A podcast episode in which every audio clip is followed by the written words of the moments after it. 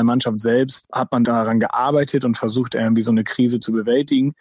Aber darüber hinaus, sei es halt einkaufen gehen, äh, einen Kaffee trinken, in Restaurants sich bewegen, da, da spürte ich schon immer einen sehr öffentlichen Druck und halt immer auch so, ja, eine, eine Bewertung von, von allen Seiten, nicht nur von den Medien, sondern natürlich auch von den Leuten, die einen dann ja auch erkennen. Und da gab es schon auch in der, in, der, in der Vergangenheit, das war zwar wirklich die Ausnahme, aber dann auch schon mal den Spruch von wegen, ja, die spielen zurzeit so scheiße, was hat der hier, einen Kaffee zu trinken? Der soll mal lieber auf dem Trainingsplatz stehen. Kicker meets the Zone, der Fußball-Podcast, präsentiert von Tipico Sportwetten mit Alex Schlüter und Benny Zander.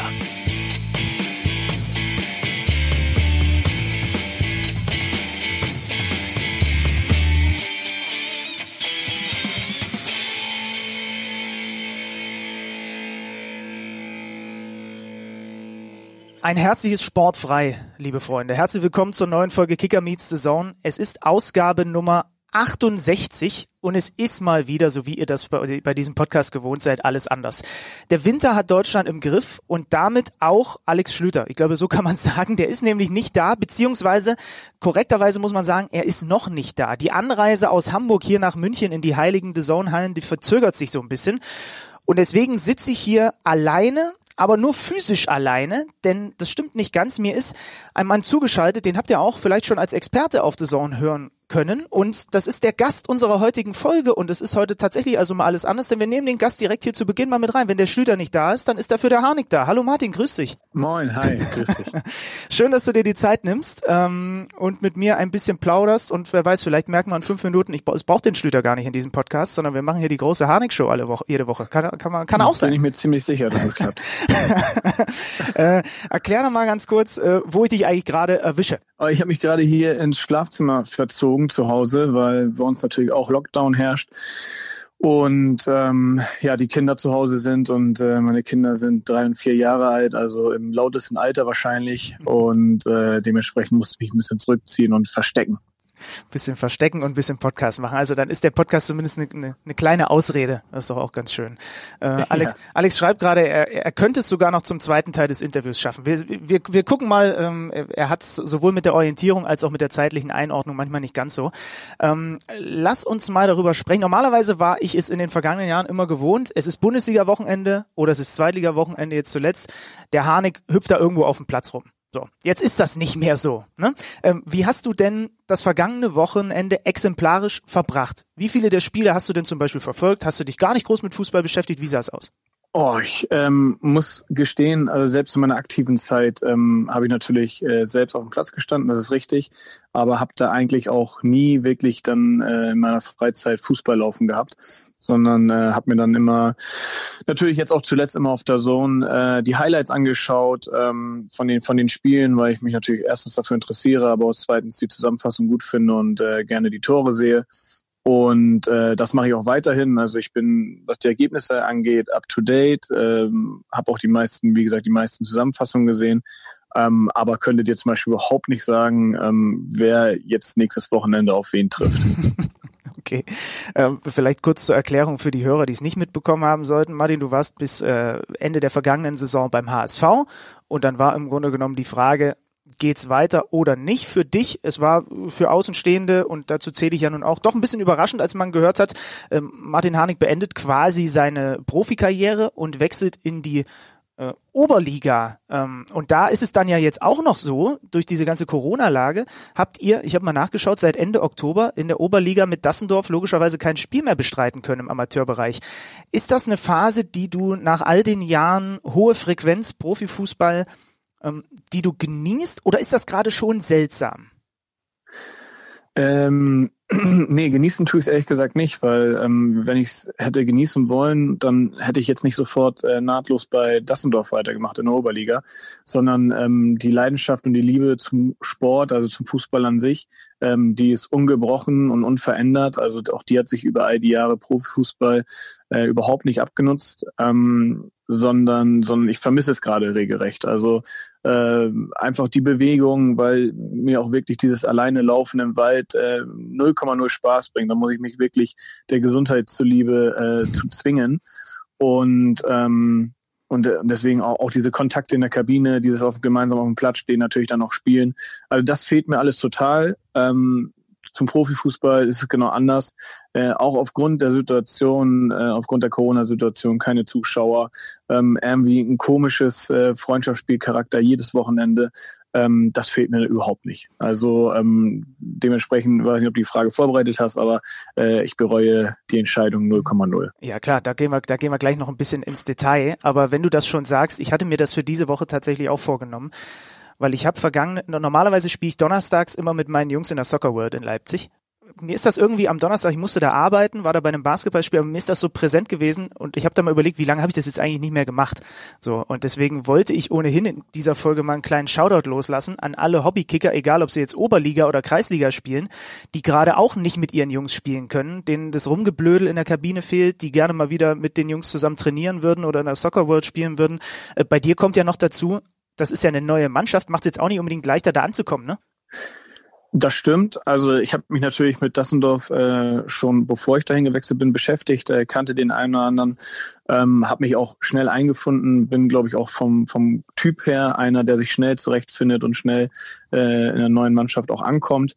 Ähm, deswegen, also da der, sagen wir, Prozess war abgeschlossen, aber aber trotzdem, also mir, mir fehlt's einfach. Also mir, wie du sagst, ne, dieses dieses dieses Rumalbern mit den Jungs äh, nach dem Training dann auch mal ein Bierchen, nochmal zusammensitzen, überhaupt diese Bewegung, auch dieses Auskotzen und dieses ähm, ja Ventile öffnen auf dem Platz. Ne? Also jetzt nicht im nicht im negativen Sinne, dass man sich da anpöbelt, sondern einfach mal ja auch einfach mal eine Grätsche zu viel oder im Dreck suhlen oder so. Es ist ja ähm, jetzt gerade auch der Jahreszeit entsprechend. Also da ähm, muss man sagen, also so eine so eine lange fußballfreie Zeit hatte ich tatsächlich noch nie in meinem Leben und ähm, die die fällt mir schon schwer.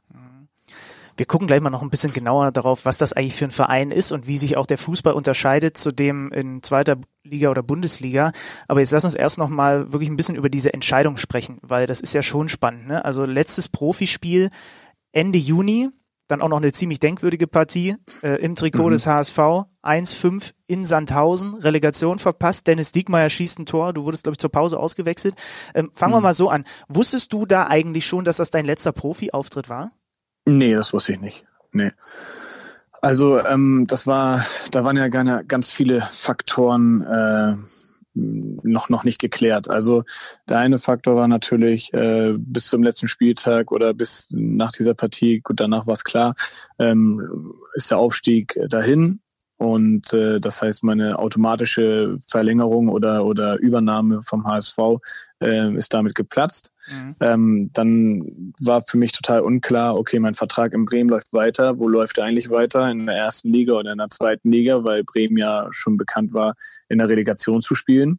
Gegen Hätt, Heidenheim danach. Da, da hättet ihr auch noch gegeneinander gespielt, ne?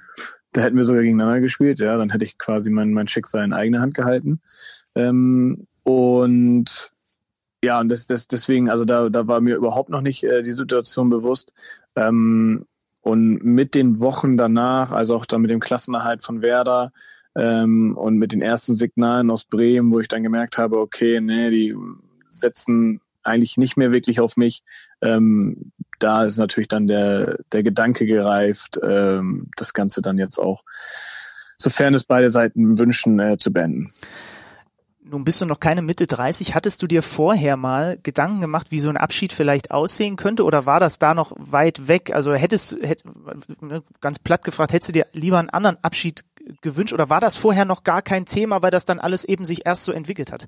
Ähm, also mal, muss ganz ehrlich sagen, mein Karriereplan war eigentlich immer so auf 34 ausgerichtet. Ach echt, ja? Also ja, doch. Also das war immer so mein, mein Wunschalter, äh, mit 34 die Karriere äh, zu beenden, beziehungsweise es überhaupt so lang zu schaffen, so muss man sagen. Ähm, ob man dann je nach äh, Gefühl oder nach Lage noch ein Jahr dranhängt oder nicht, ähm, das, das ist dann sicherlich äh, eine situ situative Entscheidung. Deswegen bin ich jetzt auch mit 33 recht zufrieden, dass das, äh, dass es auch noch so lange geklappt hat auf dem Niveau.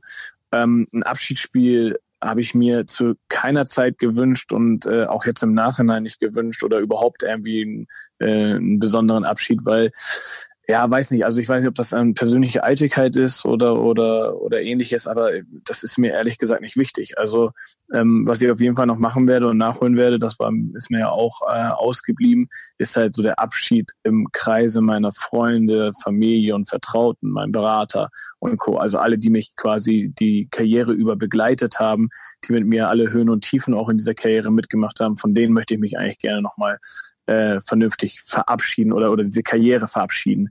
Ähm, aber, aber im Stadion, muss ich sagen, vor, vor, vor Zuschauern oder so, das war mir nie wichtig und äh, ist es mir auch heute nicht. Also mhm. ähm, dafür war vielleicht auch äh, mein Stellenwert dann zu klein. Also wenn ich da an Abschiedsspiele von, von Thorsten Frings oder äh, Per Mertesacker denke, die haben natürlich dann einen ganz anderen Namen und irgendwie ähm, eine ganz andere Standing auch in der Öffentlichkeit gehabt. Da konnte ich dann auch verstehen, dass die dann nochmal sich von den, von den Fans äh, verabschieden wollen ja, vielleicht äh, gar nicht so sehr Richtung Abschiedsspiel, sondern wir hatten äh, vor ein paar Wochen auch Sandro Wagner hier und dem war damals, als der äh, sein letztes Profispiel gemacht hat in China, das auch nicht bewusst, dass es wirklich sein letztes Spiel sein würde, weil das dann alles sich so entwickelt hat.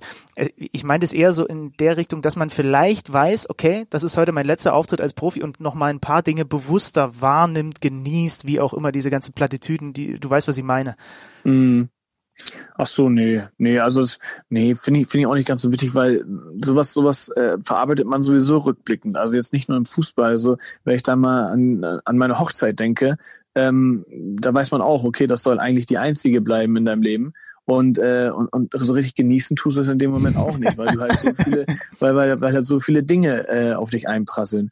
Und äh, im Stadion oder im Fußball ist, ist es das Gleiche. Also ähm, in dem Moment, außer natürlich ist es vielleicht ein ganz unwichtiges Spiel, ähm, dann kannst du vielleicht nochmal anders zelebrieren. Aber in, der Linie, in erster Linie äh, stehst du auf dem Platz, äh, willst nochmal 100 Prozent raushauen, willst das Spiel gewinnen und, äh, und einfach deine bestmögliche Leistung zeigen. Da bleibt keine Zeit, um jetzt nochmal irgendwie den, den Blick durchs Stadion schweifen zu lassen während des Spiels oder, oder irgendwie nochmal eine besondere Ballannahme oder sowas hinzulegen. Also ähm, deswegen, also nee, das ähm, nee, also, also hätte ich so nicht gemacht und äh, und wie gesagt, der Fußball geht ja auch weiter für mich. Also es ist ja dann auch nicht so, dass ich mich komplett von dem Sport verabschiede. Ja.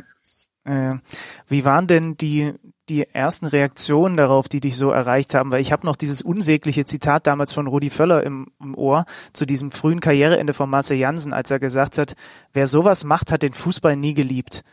Äh, oder da, da bin ich ja damals fast vom Stuhl gefallen, als ich das gelesen habe.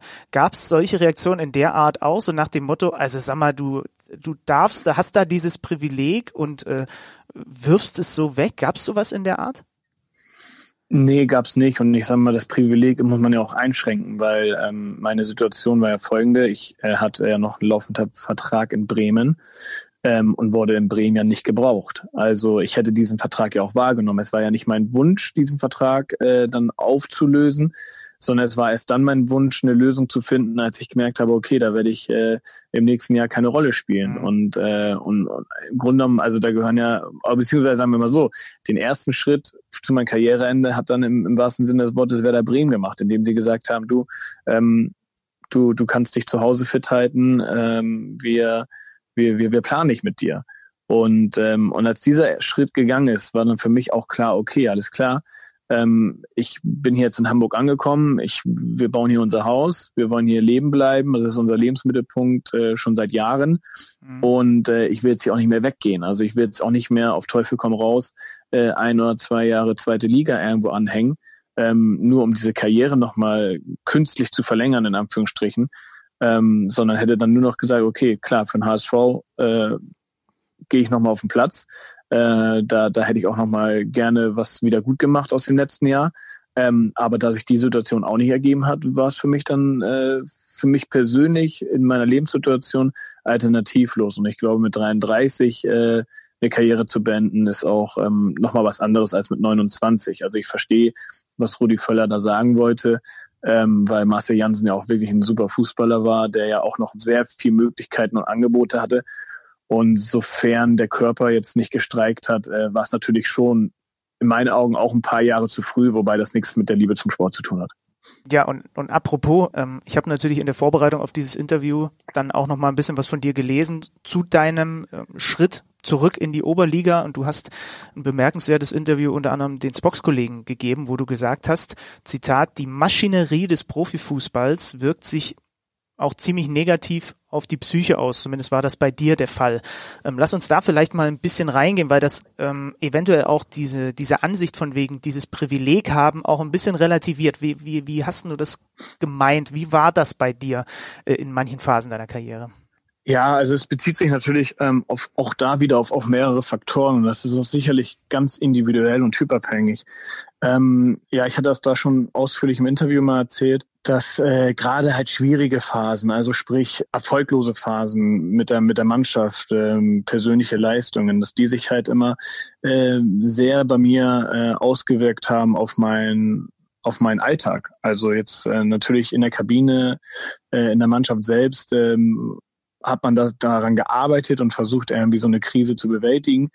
Aber darüber hinaus, sei es jetzt, ähm, ja, sei, sei es halt einkaufen gehen, äh, einen Kaffee trinken, in Restaurants sich bewegen, ähm, da war, da, da spürte ich schon immer einen sehr öffentlichen Druck und halt immer auch so, ähm, ja, eine, eine Bewertung von, von allen Seiten, nicht nur von den Medien, sondern natürlich auch von den Leuten, die einen dann ja auch erkennen und äh, und, und, und da gab es schon auch in der, in, der, in der Vergangenheit, das war zwar wirklich die Ausnahme, aber dann auch schon mal den Spruch von wegen, ja, äh, die, die, die spielen zurzeit so scheiße, warum, was hat der hier einen Kaffee zu trinken? Der soll mal lieber auf dem Trainingsplatz stehen oder mhm. so. Also, ähm, und, und das hat mich schon mal sehr belastet. Also ich, und, und in dem Sinne belastet hat mir natürlich, dass ich halt auch gesagt habe, boah, ich bin morgens aufgewacht und habe mich energielos gefühlt und habe einfach, hab einfach gedacht, oh, nee, ich habe gar keinen Bock aufzustehen und, ähm, und, und man, egal wie viele Stunden man geschlafen hat, man hat sich trotzdem geredert gefühlt, weil man, weil man halt einfach in dem Moment nicht die Freude am Job hatte.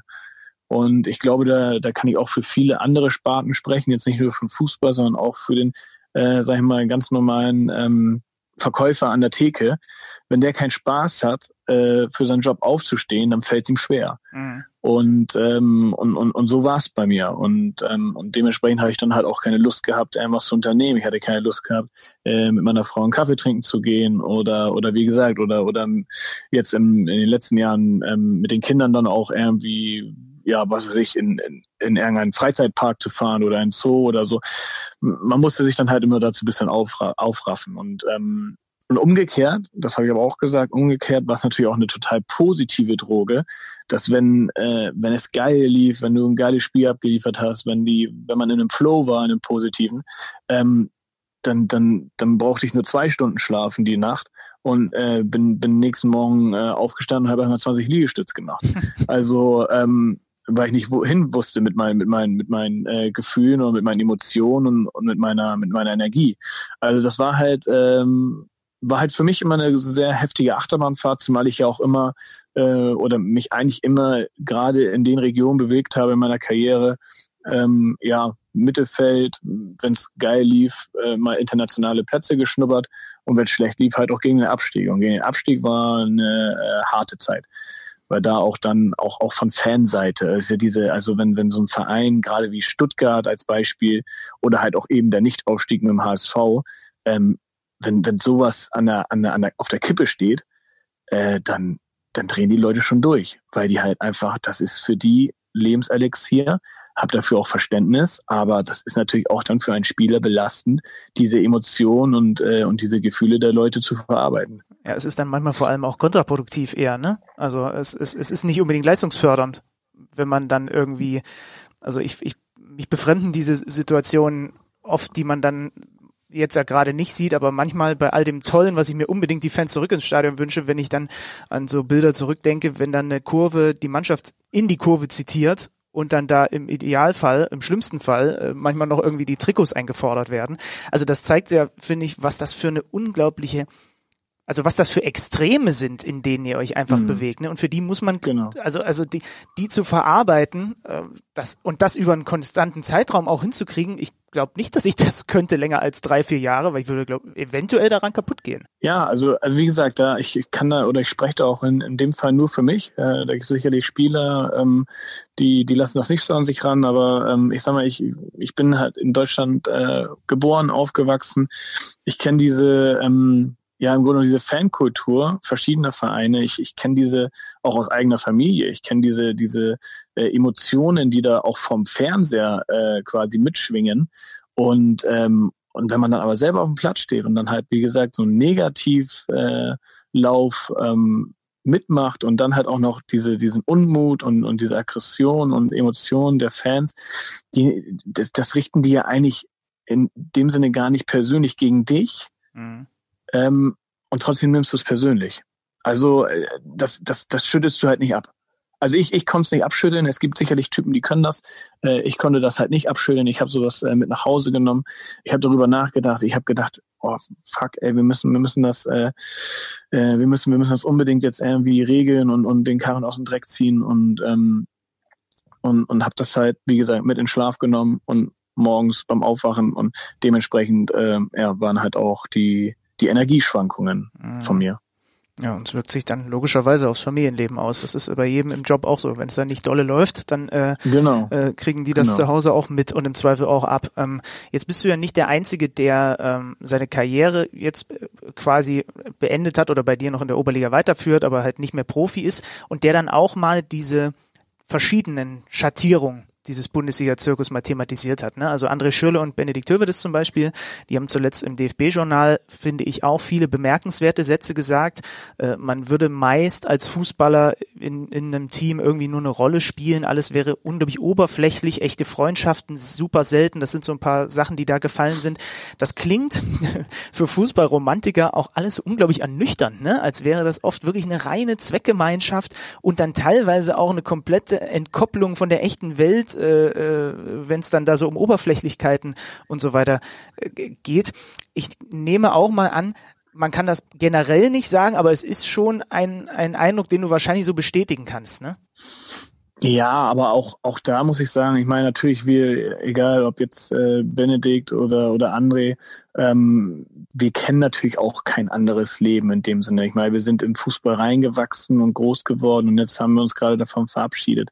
Aber ich als Beispiel, ähm, ich habe ja noch eine Ausbildung gemacht von meiner Fußballkarriere als Versicherungskaufmann, habe da in einer, in einer, großen Firma hier in Hamburg begonnen, ähm, wo halt auch Großraumbüros und sowas ähm, waren. Und, äh, und wenn ich mir jetzt vorstelle, ich sitze in so einem Großraumbüro mit äh, beispielsweise 20, 30 Leuten, mhm. ähm, bin da jeden Tag mit denen auf engstem Raum, so wie jetzt ein Fußballer in der Kabine.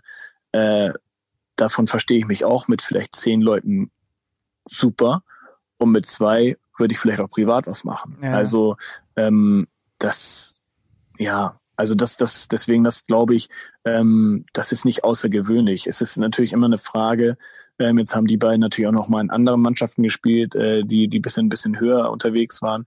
Da war es natürlich auch noch mal ein Tick internationaler wahrscheinlich. Also ich aus meiner Erfahrung habe schon eigentlich in, auf jeder Station ähm, ein bis zwei Freunde äh, gefunden, die, mit denen ich auch heute weiterhin Kontakt pflege. Na, du hast doch zum Beispiel, ist es nicht so, mit Max Kruse erst äh, bei eurem äh, SC4 und Marschane gespielt und dann auch nochmal bei Werder. Ne? Genau. Ne? Und ihr habt doch zum ja, Beispiel. Ist ja, das ist ja eine Jugendfreundschaft, weil das ist ja wirklich eine besondere Konstellation. Mhm. Und die ähm, hält aber, die hält aber bis heute und auch durch die Werder-Sache dann vielleicht sogar noch mal ein bisschen stärker geworden. Ja, also das, nee, also die, die, die hält bis heute und hat sich auch nie verändert. Also ähm, auch Max und ich, wir haben unregelmäßigen Kontakt. Wir hören uns mal einen Monat nicht, äh, dann, dann, dann schnacken wir wieder zweimal die Woche. Also ähm, das, das und so, so, so eigentlich auch alle meine Freundschaften, das ist aber wahrscheinlich auch eine, wieder eine Typfrage. Also ich, ich, ich habe nicht dieses, dieses äh, Verlangen, äh, jeden Tag up to date zu sein, sondern äh, man schnackt halt einmal im Monat oder oder vielleicht auch noch länger nicht und äh, dann ist aber alles so, als würde man erst gestern sich gesehen haben. Und, äh, und, und solche Freundschaften habe ich halt auch aufgebaut. Also sei es jetzt in Düsseldorf, in, meiner, in dem einen Jahr, dass ich da war, in Stuttgart habe ich natürlich in sechs Jahren wirklich Freunde gefunden, auch außerhalb des Fußballs Freunde gefunden. Und ähm, also deswegen, das äh, ganz so, ganz so oberflächlich äh, ist es nicht, aber natürlich ist es auch eine Zweckgemeinschaft, weil ähm, man hat halt nicht nur sympathische Typen in der Mannschaft. Man hat halt auch nicht nur Freunde. Man ist nicht dieses elf Freunde müsst ihr sein. Das, das, das geht nicht. Dafür ist das auch zu sehr Geschäft und zu wenig Hobby. Äh, mhm. Das geht vielleicht im Amateurbereich besser. Und Konkurrenzkampf aber, auch, aber oder? Untereinander? Klar, Konkurrenzkampf. Es geht um, es geht um, es geht um viel Geld. Also auch, auch um persönliche Gelder, sprich um, um Auflaufprämien, um, um Stammplätze, um die persönliche Karriere. äh, um die eigene Vita. Also äh, da, da ist natürlich auch sehr viel Konfliktpotenzial in Anführungsstrichen da. Und, äh, und für all diese, diese Faktoren, muss ich sagen, ähm, läuft es doch ziemlich harmonisch. Also, weil da könnte auch noch viel mehr, äh, in Anführungsstrichen, Mord und Totschlag sein. viel mehr Ellbogengesellschaft, ja. ja. Ähm, wenn wir auf deine Vita jetzt gucken, 240 Bundesligaspiele, Pokalsieg mit Bremen, zweimal Europameisterschaften mit Österreich mitgemacht, fast 70 Länderspiele. Ich habe mich gefragt, ob irgendwas davon absehbar war, als du als Junior-Fußball gespielt hast, weil du bist ja nicht in einem klassisch, wie es jetzt heute gang und gäbe ist, in dem NLZ ausgebildet worden, sondern du kamst ja über einen zweiten Dienstweg von deinem Heimatclub damals in die, in die Werder-Reserve. War das klar, dass du so talentiert bist, dass du es bis da hoch schaffen kannst oder ist das auch immer so ein bisschen eine Frage, wie sich dann manche Dinge fügen? Oh, definitiv. Also ähm, also klar, ein gewisses Grundtalent äh, hat sicherlich jeder Profifußballer. Ähm, das hatte ich auch. Ich, ich kann mich noch immer an den besten Satz meines Vaters erinnern. Der hat mir, glaube ich, mal mit 16 oder, oder 17, als ich halt noch äh, in meinem Dorfverein kickte, hat er mir, glaube ich, mal gesagt, du, mit deinem Potenzial, dann, dann musst du eigentlich Regionalliga spielen. Mhm. Irgendwann mal. Und also damals, damals dritte Liga noch. Da gab es die dritte Liga noch nicht. Ähm, so, das habe ich schon gedacht, boah, okay, hm, das ist äh, schon mal eine Ansage. Und ähm, und für mich war dieser dieser dieser Traum, also ich habe halt wie gesagt, ich habe Fußballspielen geliebt und ich wollte auch immer äh, immer immer der Beste sein. Ich wollte äh, auch immer höher nach also höher kommen und habe dafür auch echt viel geopfert, auch vor allem in meiner Jugend. Also beziehungsweise Verzicht war da für mich nie ein Problem, weil Fußball für mich an erster Stelle kam. Und ähm, habe dann hab dann eigentlich erst gemerkt, als ich die ersten Male bei Werder Bremen bei den Profis mittrainieren durfte als junger Amateurspieler, da habe ich dann erst gemerkt, okay, die, das ist schon ein Schritt nach oben, zumal die damalige Werder-Mannschaft ja auch wirklich äh, quasi frischer Doublesieger war. Also das war schon nochmal anders, anders äh, besetzt, als es heute ist. Mhm. Ähm, da habe ich schon gemerkt, okay, es ist möglich. Und, äh, und dann habe ich äh, auch wirklich Blut geleckt. Und als ich dann äh, das eine Jahr nach Düsseldorf ausgeliehen war und in der zweiten Liga äh, auch performen konnte und auch abgeliefert habe, ab dem Moment habe ich gemerkt, alles klar, ich habe das Zeug für den Profifußball. Aber es war wirklich erst, sicher war ich mir erst nach dem Jahr in Düsseldorf.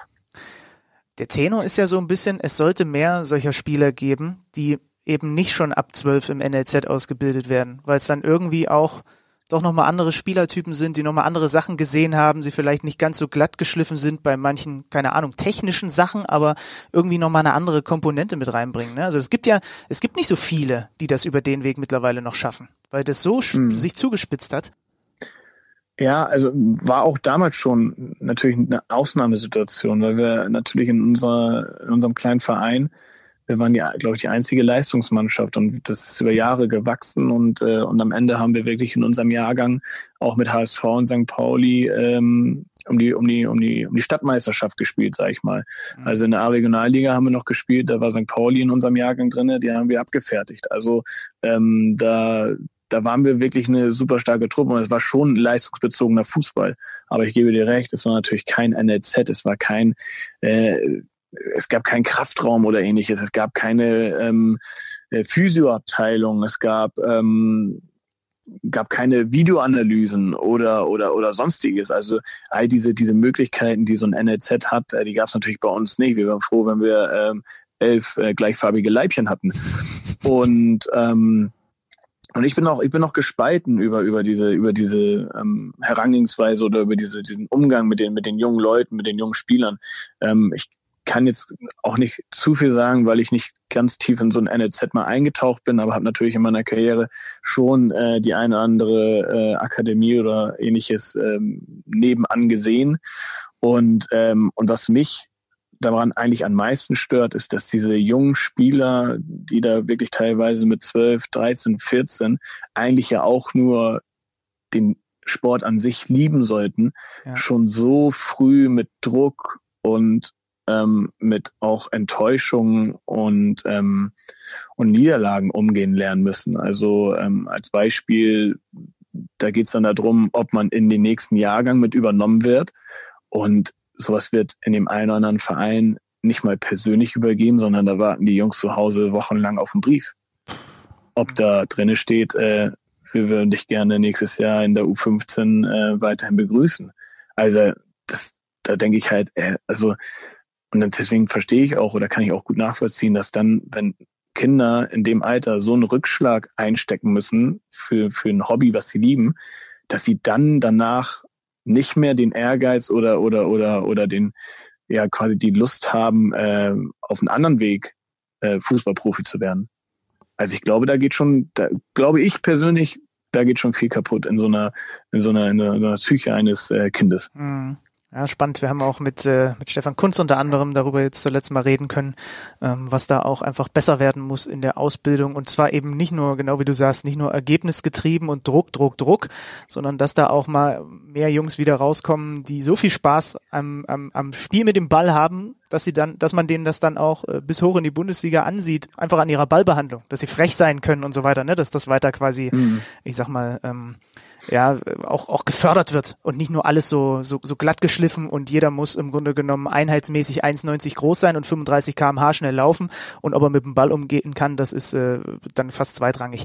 Ähm, ich habe übrigens eine, eine interessante Anekdote noch mitgebracht. Wir hatten vor ein paar Wochen äh, Gerald Asamoah bei uns hier zu Gast. und ähm, ich habe es gelesen, ja. ja ich spiel's, ich spiel's äh, auch für die Hörer, die das vielleicht nicht gehört haben, mal vor. Es geht darum, dass es mal äh, ja äh, eine eine Diskussion gab, als du bei Werder warst, dass du zum Rechtsverteidiger umfunktioniert wurden werden mhm. solltest, ne? Ja. Mhm. Wir, wir hören mal kurz Asa und dann sprechen wir kurz darüber. Wir hatten ein Freundschaftsspiel gegen Werder Bremen. Dann habe ich gegen Harnik gespielt auf der rechten Seite. Er war rechts, hatte rechts Verteidiger und ich war auf linke Seite. Und ständig war der Hahn nicht ständig an meinem Körper und ich habe ihn umgedreht. Der hat gar keinen Stich gesucht. Da habe ich so, ey Junge, ich gebe dir einen Tipp, nimm einfach Abstand von mir. Und er so, ah, da, danke, das war, das war, ah, danke, danke schon, das weiß ich noch. Also, es war, es war, er tat mir ein bisschen leid, weil er ständig dran war, er dachte, er kommt an den Bar, aber ich habe ihn umgedreht, da war ich weg und dann, er war schon, Hanni war ja Stürmer, ich weiß ja, da an den Tag recht verteidigt, ich weiß nicht warum. Und dann habe ich ihm gesagt, Junge, wenn du gegen mich spielst, musst du immer Abstand nehmen das, ich, ich kann mich daran auch noch erinnern, dass es diese Debatte plötzlich gab, Martin Harnik soll zum Rechtsverteidiger umgeschult werden. Mhm. Es ist dann nicht viel draus geworden, ne? So, also nee. auf lange Sicht. nee. nee, das war, das war wirklich eine, eine, ein Versuch von Thomas Schaf damals. Ähm, so ein bisschen, ein bisschen meine, meine Stärken, diese Schnelligkeit und diese ähm, Laufleistung äh, eigentlich mal auf die rechte Verteidigerposition auszuprobieren. Das habe ich dann einmal wirklich aus der Not heraus, ohne es auch großartig trainiert zu haben, musste ich da auf einmal auf Schalke ähm, im Bundesligaspiel ran, weil Clemens Fritz äh, über Nacht krank geworden ist, der damalige Rechtsverteidiger und äh, Thorsten Frings zu Thomas Schaf gesagt hat, auf keinen Fall spiele ich Rechtsverteidiger im Zentrum. Äh, lass das Hanno machen, waren damals seine Worte. Und dann hat, glaube ich, Thomas Schaf sich wirklich äh, von Thorsten Frings dann überreden lassen, mich auf die rechte Verteidigerposition zu stellen. Ich dachte, was ist denn jetzt los? Habe erstmal meine Eltern angerufen, habe gesagt, ich muss sofort nach Schalke kommen. Ähm, ich spiele heute von Anfang an.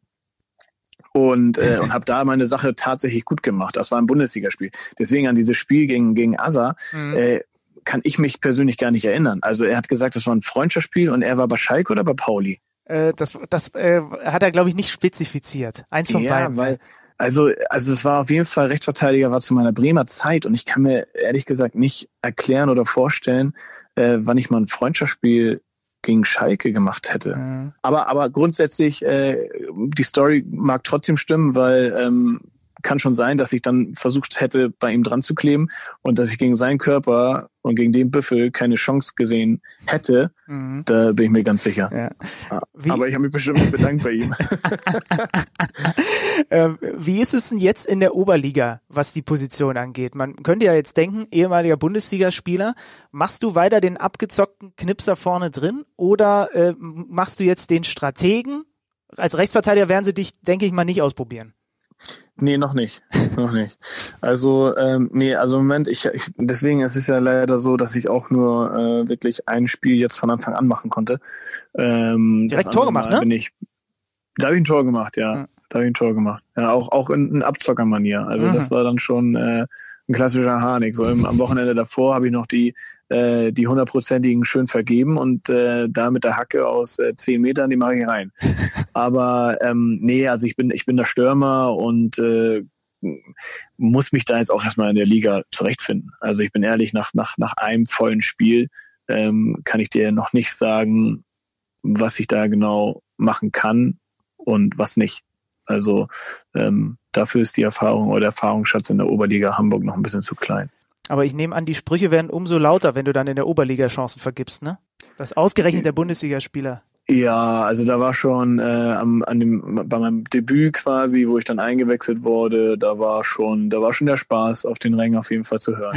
Also ähm, da war auch alles dabei. Also wirklich äh, äh, kläglich vergeben bis in Pfosten raus. Also äh, das war so, war, war, war ein richtiges Debüt zum Vergessen. Ähm, und, und aber, aber da muss ich ganz ehrlich sagen, ähm, natürlich ärgere ich mich dann auch in so einer Situation, weil ich sage, okay, den, den Deppen da draußen gönne ich das eigentlich nicht, dass sie sich jetzt über mich kaputt lachen hier. äh, aber auf der anderen Seite, das ist halt etwas, das nehme ich halt nicht mit nach Hause mehr. Ja, und das ja. ist halt das Schöne am, am Amateurfußball. Da, da interessiert es dann in, in der Woche drauf äh, wirklich niemanden in der Stadt, äh, ob ich da jetzt äh, eine Chance vergeben habe, ob das ein Dorf verloren hat oder, oder ob wir äh, überhaupt überhaupt gespielt haben. Also nee, das, das, deswegen ist das völlig okay für mich. Aber ich könnte mir vorstellen, dass du die Erfahrung, wenn ihr dann endlich irgendwann wieder spielen dürft, noch sammeln wirst, dass gegen die Kollegen von Süderelbe und wie sie nicht alle heißen, einmal mehr hochspringen vielleicht eher ganz gut ist, weil der ein oder andere sicherlich nicht, sagen wir mal, untermotiviert in Zweikämpfe gegen dich gehen wird. Ja, aber ähm, aber damit kann ich leben. Also äh, ich, ich kann mit mit mit mit harten äh, Einsteigen oder auch ähm, ja, mit Übermotivation, mit Abstrichen kann ich leben, äh, sofern der Respekt bleibt. Also das ist, das ist mir eigentlich das Wichtigste. Wenn da jetzt einer kommt und sagt, so, den Harnik, äh, den trete ich jetzt mal um, weil, keine Ahnung, weil ich den schon immer scheiße fand oder, oder weshalb auch immer, oder weil ich dem jetzt mal zeigen will, dass er hier jetzt in der Oberliga Hamburg kriegt, das weiß ich selbst, ähm, dann, dann habe ich damit ein Problem. Mhm. Aber wenn jemand einfach, äh, sag ich mal, härter in den Zweikampf geht oder, oder, oder auch mal ein Foul macht, äh, was auch wehtun darf, das gehört immer dazu zum Fußball, äh, aber, aber dabei der Respekt verloren geht, der gegenseitige Respekt übrigens. Also das ist mir auch wichtig, dass, dass die nicht denken, äh, dass, dass ich da jetzt irgendwie mich für etwas Besseres halte. Ähm, dann habe ich damit kein Problem. Also ich kann auch gerne mal mit einem, dicken Knöchel nach Hause fahren. Ähm, Hauptsache, Hauptsache, es hat Spaß gemacht. Ja, ja das ist doch schön. Äh, ohnehin, ne? Also äh, vielleicht nochmal ganz kurz für die Hörer. Du bist quasi zum FC Bayern der Oberliga Hamburg gewechselt, sechsmal Meister in den letzten sieben Jahren. Letzte Saison bei Abbruch deutlicher Vorsprung auf die Konkurrenz. Äh, aufsteigen will Dassendorf nicht, weil Regionalliga würde sich für den Club nicht rechnen. Und dann hm. macht die ganze Sache noch rund, dass dein Trainer jetzt, Cheftrainer beim TUS, ist dein alter hm. Mitspieler aus Jugendtagen. Ja, genau. Ja. Genau. Ach geil. Ja, und mein Schwager ist mein Sturmpartner. Dein Schwager ist auch noch dein Sturmpartner.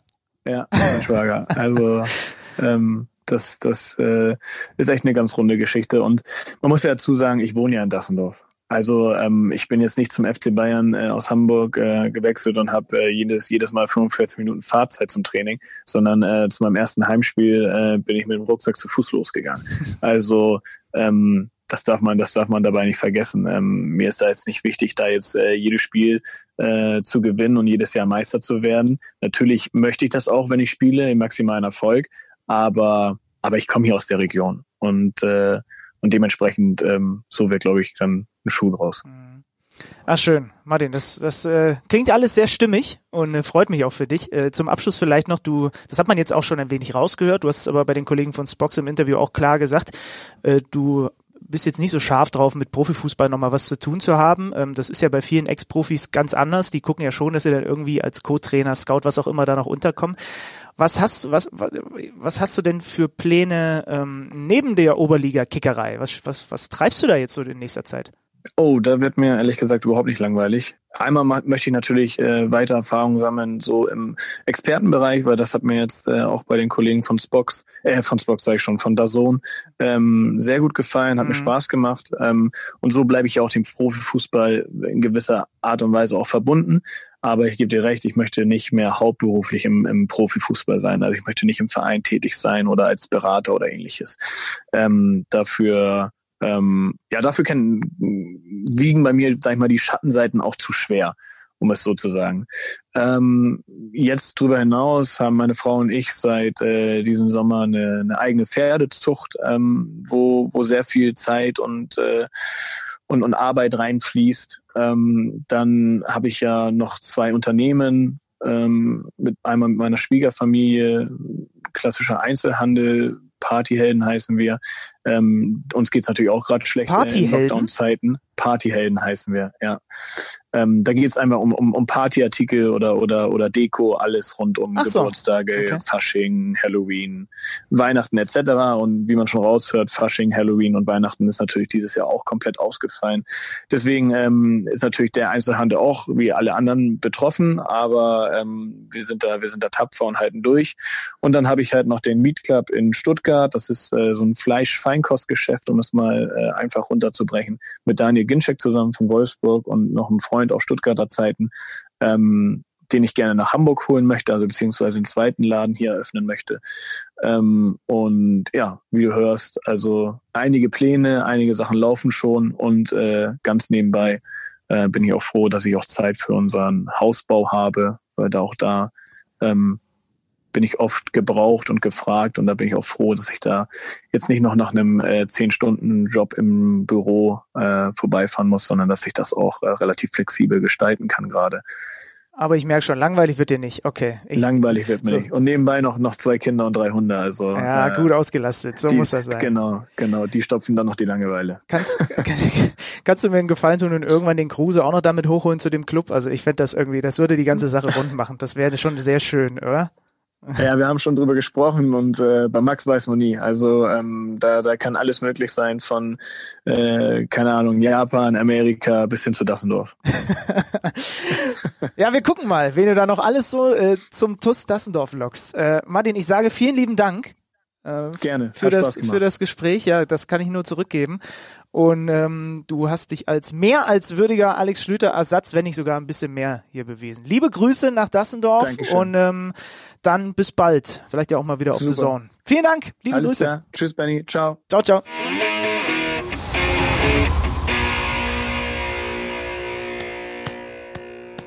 Stark. Er hat's geschafft. Er ist da. Bisschen late to the party, aber immerhin noch kurz bevor der Erste sich übergeben hat. Hallo Alex Schlüter. Ja, so hast du zuletzt den äh, Pflegeberuflern gedankt äh, von deinem Balkon. Danke, dass ich das auch mal Das war erfahre. Boris Becker, ja. Schön, dass du da bist, Junge. Also Martin Harnik hast du jetzt verpasst. Ich soll dich noch lieb grüßen. Auch das ist nett, ja. Ja. Es tut mir sehr leid. Ähm, es ist äh, ein bisschen doof gelaufen. Es ist ja eigentlich insgesamt doof gelaufen. Also erstmal, hallo, äh, liebe Zuhörer, äh, freut mich, dass ich jetzt auch dabei sein kann. War halt heute mal ein bisschen anders. Erstmal ja kurios, dass ich aus Hamburg angereist bin nach München, während wir eigentlich verabredet waren, mit dem Hamburger Martin Harnik zu sprechen. Ich habe mittlerweile rausgehört, das hat auch funktioniert, obwohl du keine Unterstützung hattest. Das ist ja erstmal sehr, sehr gut. Und dann ist es in diesen Winterwochen halt so, dass dann so eine Reise auch mal Verspätung haben kann. Ich habe extra einen Flieger genommen, das ist kein Witz, um pünktlich hier zu sein. Und genau dieser Flieger hat natürlich dann eine Stunde Verspätung, weil es zu sehr geschneit hat in München. Die offizielle Begründung vom, äh, vom, vom Flughafen äh, Wetterfrosch. Minister. Vom Flughafenminister, So, genau. so war's. Ja, es gibt natürlich Leute, die sind extra einen Tag eher angereist, ne, um dann pünktlich da zu sein. Ja, die Leute haben aber auch kein Leben. Ja. Und mit dem Auto auch, also keiner von uns Zug. Na super. Also schön, dass du da bist. Es war ein schönes Gespräch mit Martin. Ja, Ähm, kann ich mich drauf freuen. Ich soll würd's mir noch anhören. Ja, ich soll dich lieb grüßen. Und ähm, du, hast du noch irgendwas mitgebracht oder sollen wir direkt äh, in den Spieltag einsteigen? Also gibt's noch irgendwas zu besprechen? Von deiner Seite aus. Äh, Also ich kann erstmal sagen, dass ich so ein bisschen äh, verschlammt habe, in den vergangenen Wochen mal auf die Reaktion von unseren Hörern einzugehen. Das können wir vielleicht mal schnell machen, denn da war ja viel Interessantes dabei. Erst einmal kann ich schon ankündigen, vielleicht kriegen wir das in der englische Woche Folge, also ja, Mittwochabend, Donnerstag müssen wir noch planen, wollen wir uns da eigentlich zusammensetzen, noch unter. Äh, denn das große Thema der vergangenen Woche war ja, Leipzig lässt in Top-Duellen etwas liegen. Da haben wir diese Statistik besprochen, haben sie so ein bisschen auseinandergenommen mit Robin Dutt. Und äh, jetzt hat sich ein äh, netter Ex-Kollege gemeldet und hat gesagt, sehr spannendes Thema. Er hat da mal die Datenmaschine, die er zur Verfügung hat, angeschmissen. Äh, nur jetzt habe ich leider es ist jetzt auch wieder kein Witz, ihm meine falsche E-Mail-Adresse gegeben und darum habe ich diese Daten noch nicht. Aber da können wir uns dann halt umso mehr drauf freuen. Ist eine Brücke, die ich damit baue, weil ich meine E-Mail-Adresse nicht richtig hinschreiben kann. Und äh, vielleicht können wir das dann am Mittwochabend oder Donnerstag in der kommenden Folge besprechen. Danke dafür auch. Danke an die vielen Rezepte, die ihr rausgesucht habt, was schwedischen Grießbrei angeht. Hast gekriegt, ja? Ja, hast du nicht? Doch. Ich habe ja nicht aufgerufen dazu. Du hast ja aufgerufen. Es gab eine ganze Menge, ja, müsste ich jetzt so die, auf die Schnelle raussuchen, aber da war auf jeden Fall sehr, sehr viel dabei. Ich glaube, das, das machen wir wirklich irgendwann mal. Kochen wir mal nach. Ich bin eh ein Grießbrei-Typ. Und Das ist gut, ja, Äh, muss man nicht kauen. Das finde ich immer ja. sehr gut. Wenn man leckere Sachen schnell einfach schlucken kann, ohne dass man kauen muss. Ich bereite mich im Grunde genommen schon seit Jahren einfach aufs Alter vor. Also ich matsch auch einfach alles brauchst du immer. also diese Zähne da, ne? Die sind einfach auch nur noch Modeerscheinung bei dir. Ja. Ist dir eigentlich was aufgefallen vielleicht mal an mir? ja, du hast verdammt kurze Haare, aber das ist jetzt kein Podcast-Thema, weil das ja niemand sehen kann. Ich habe eine neue Frisur.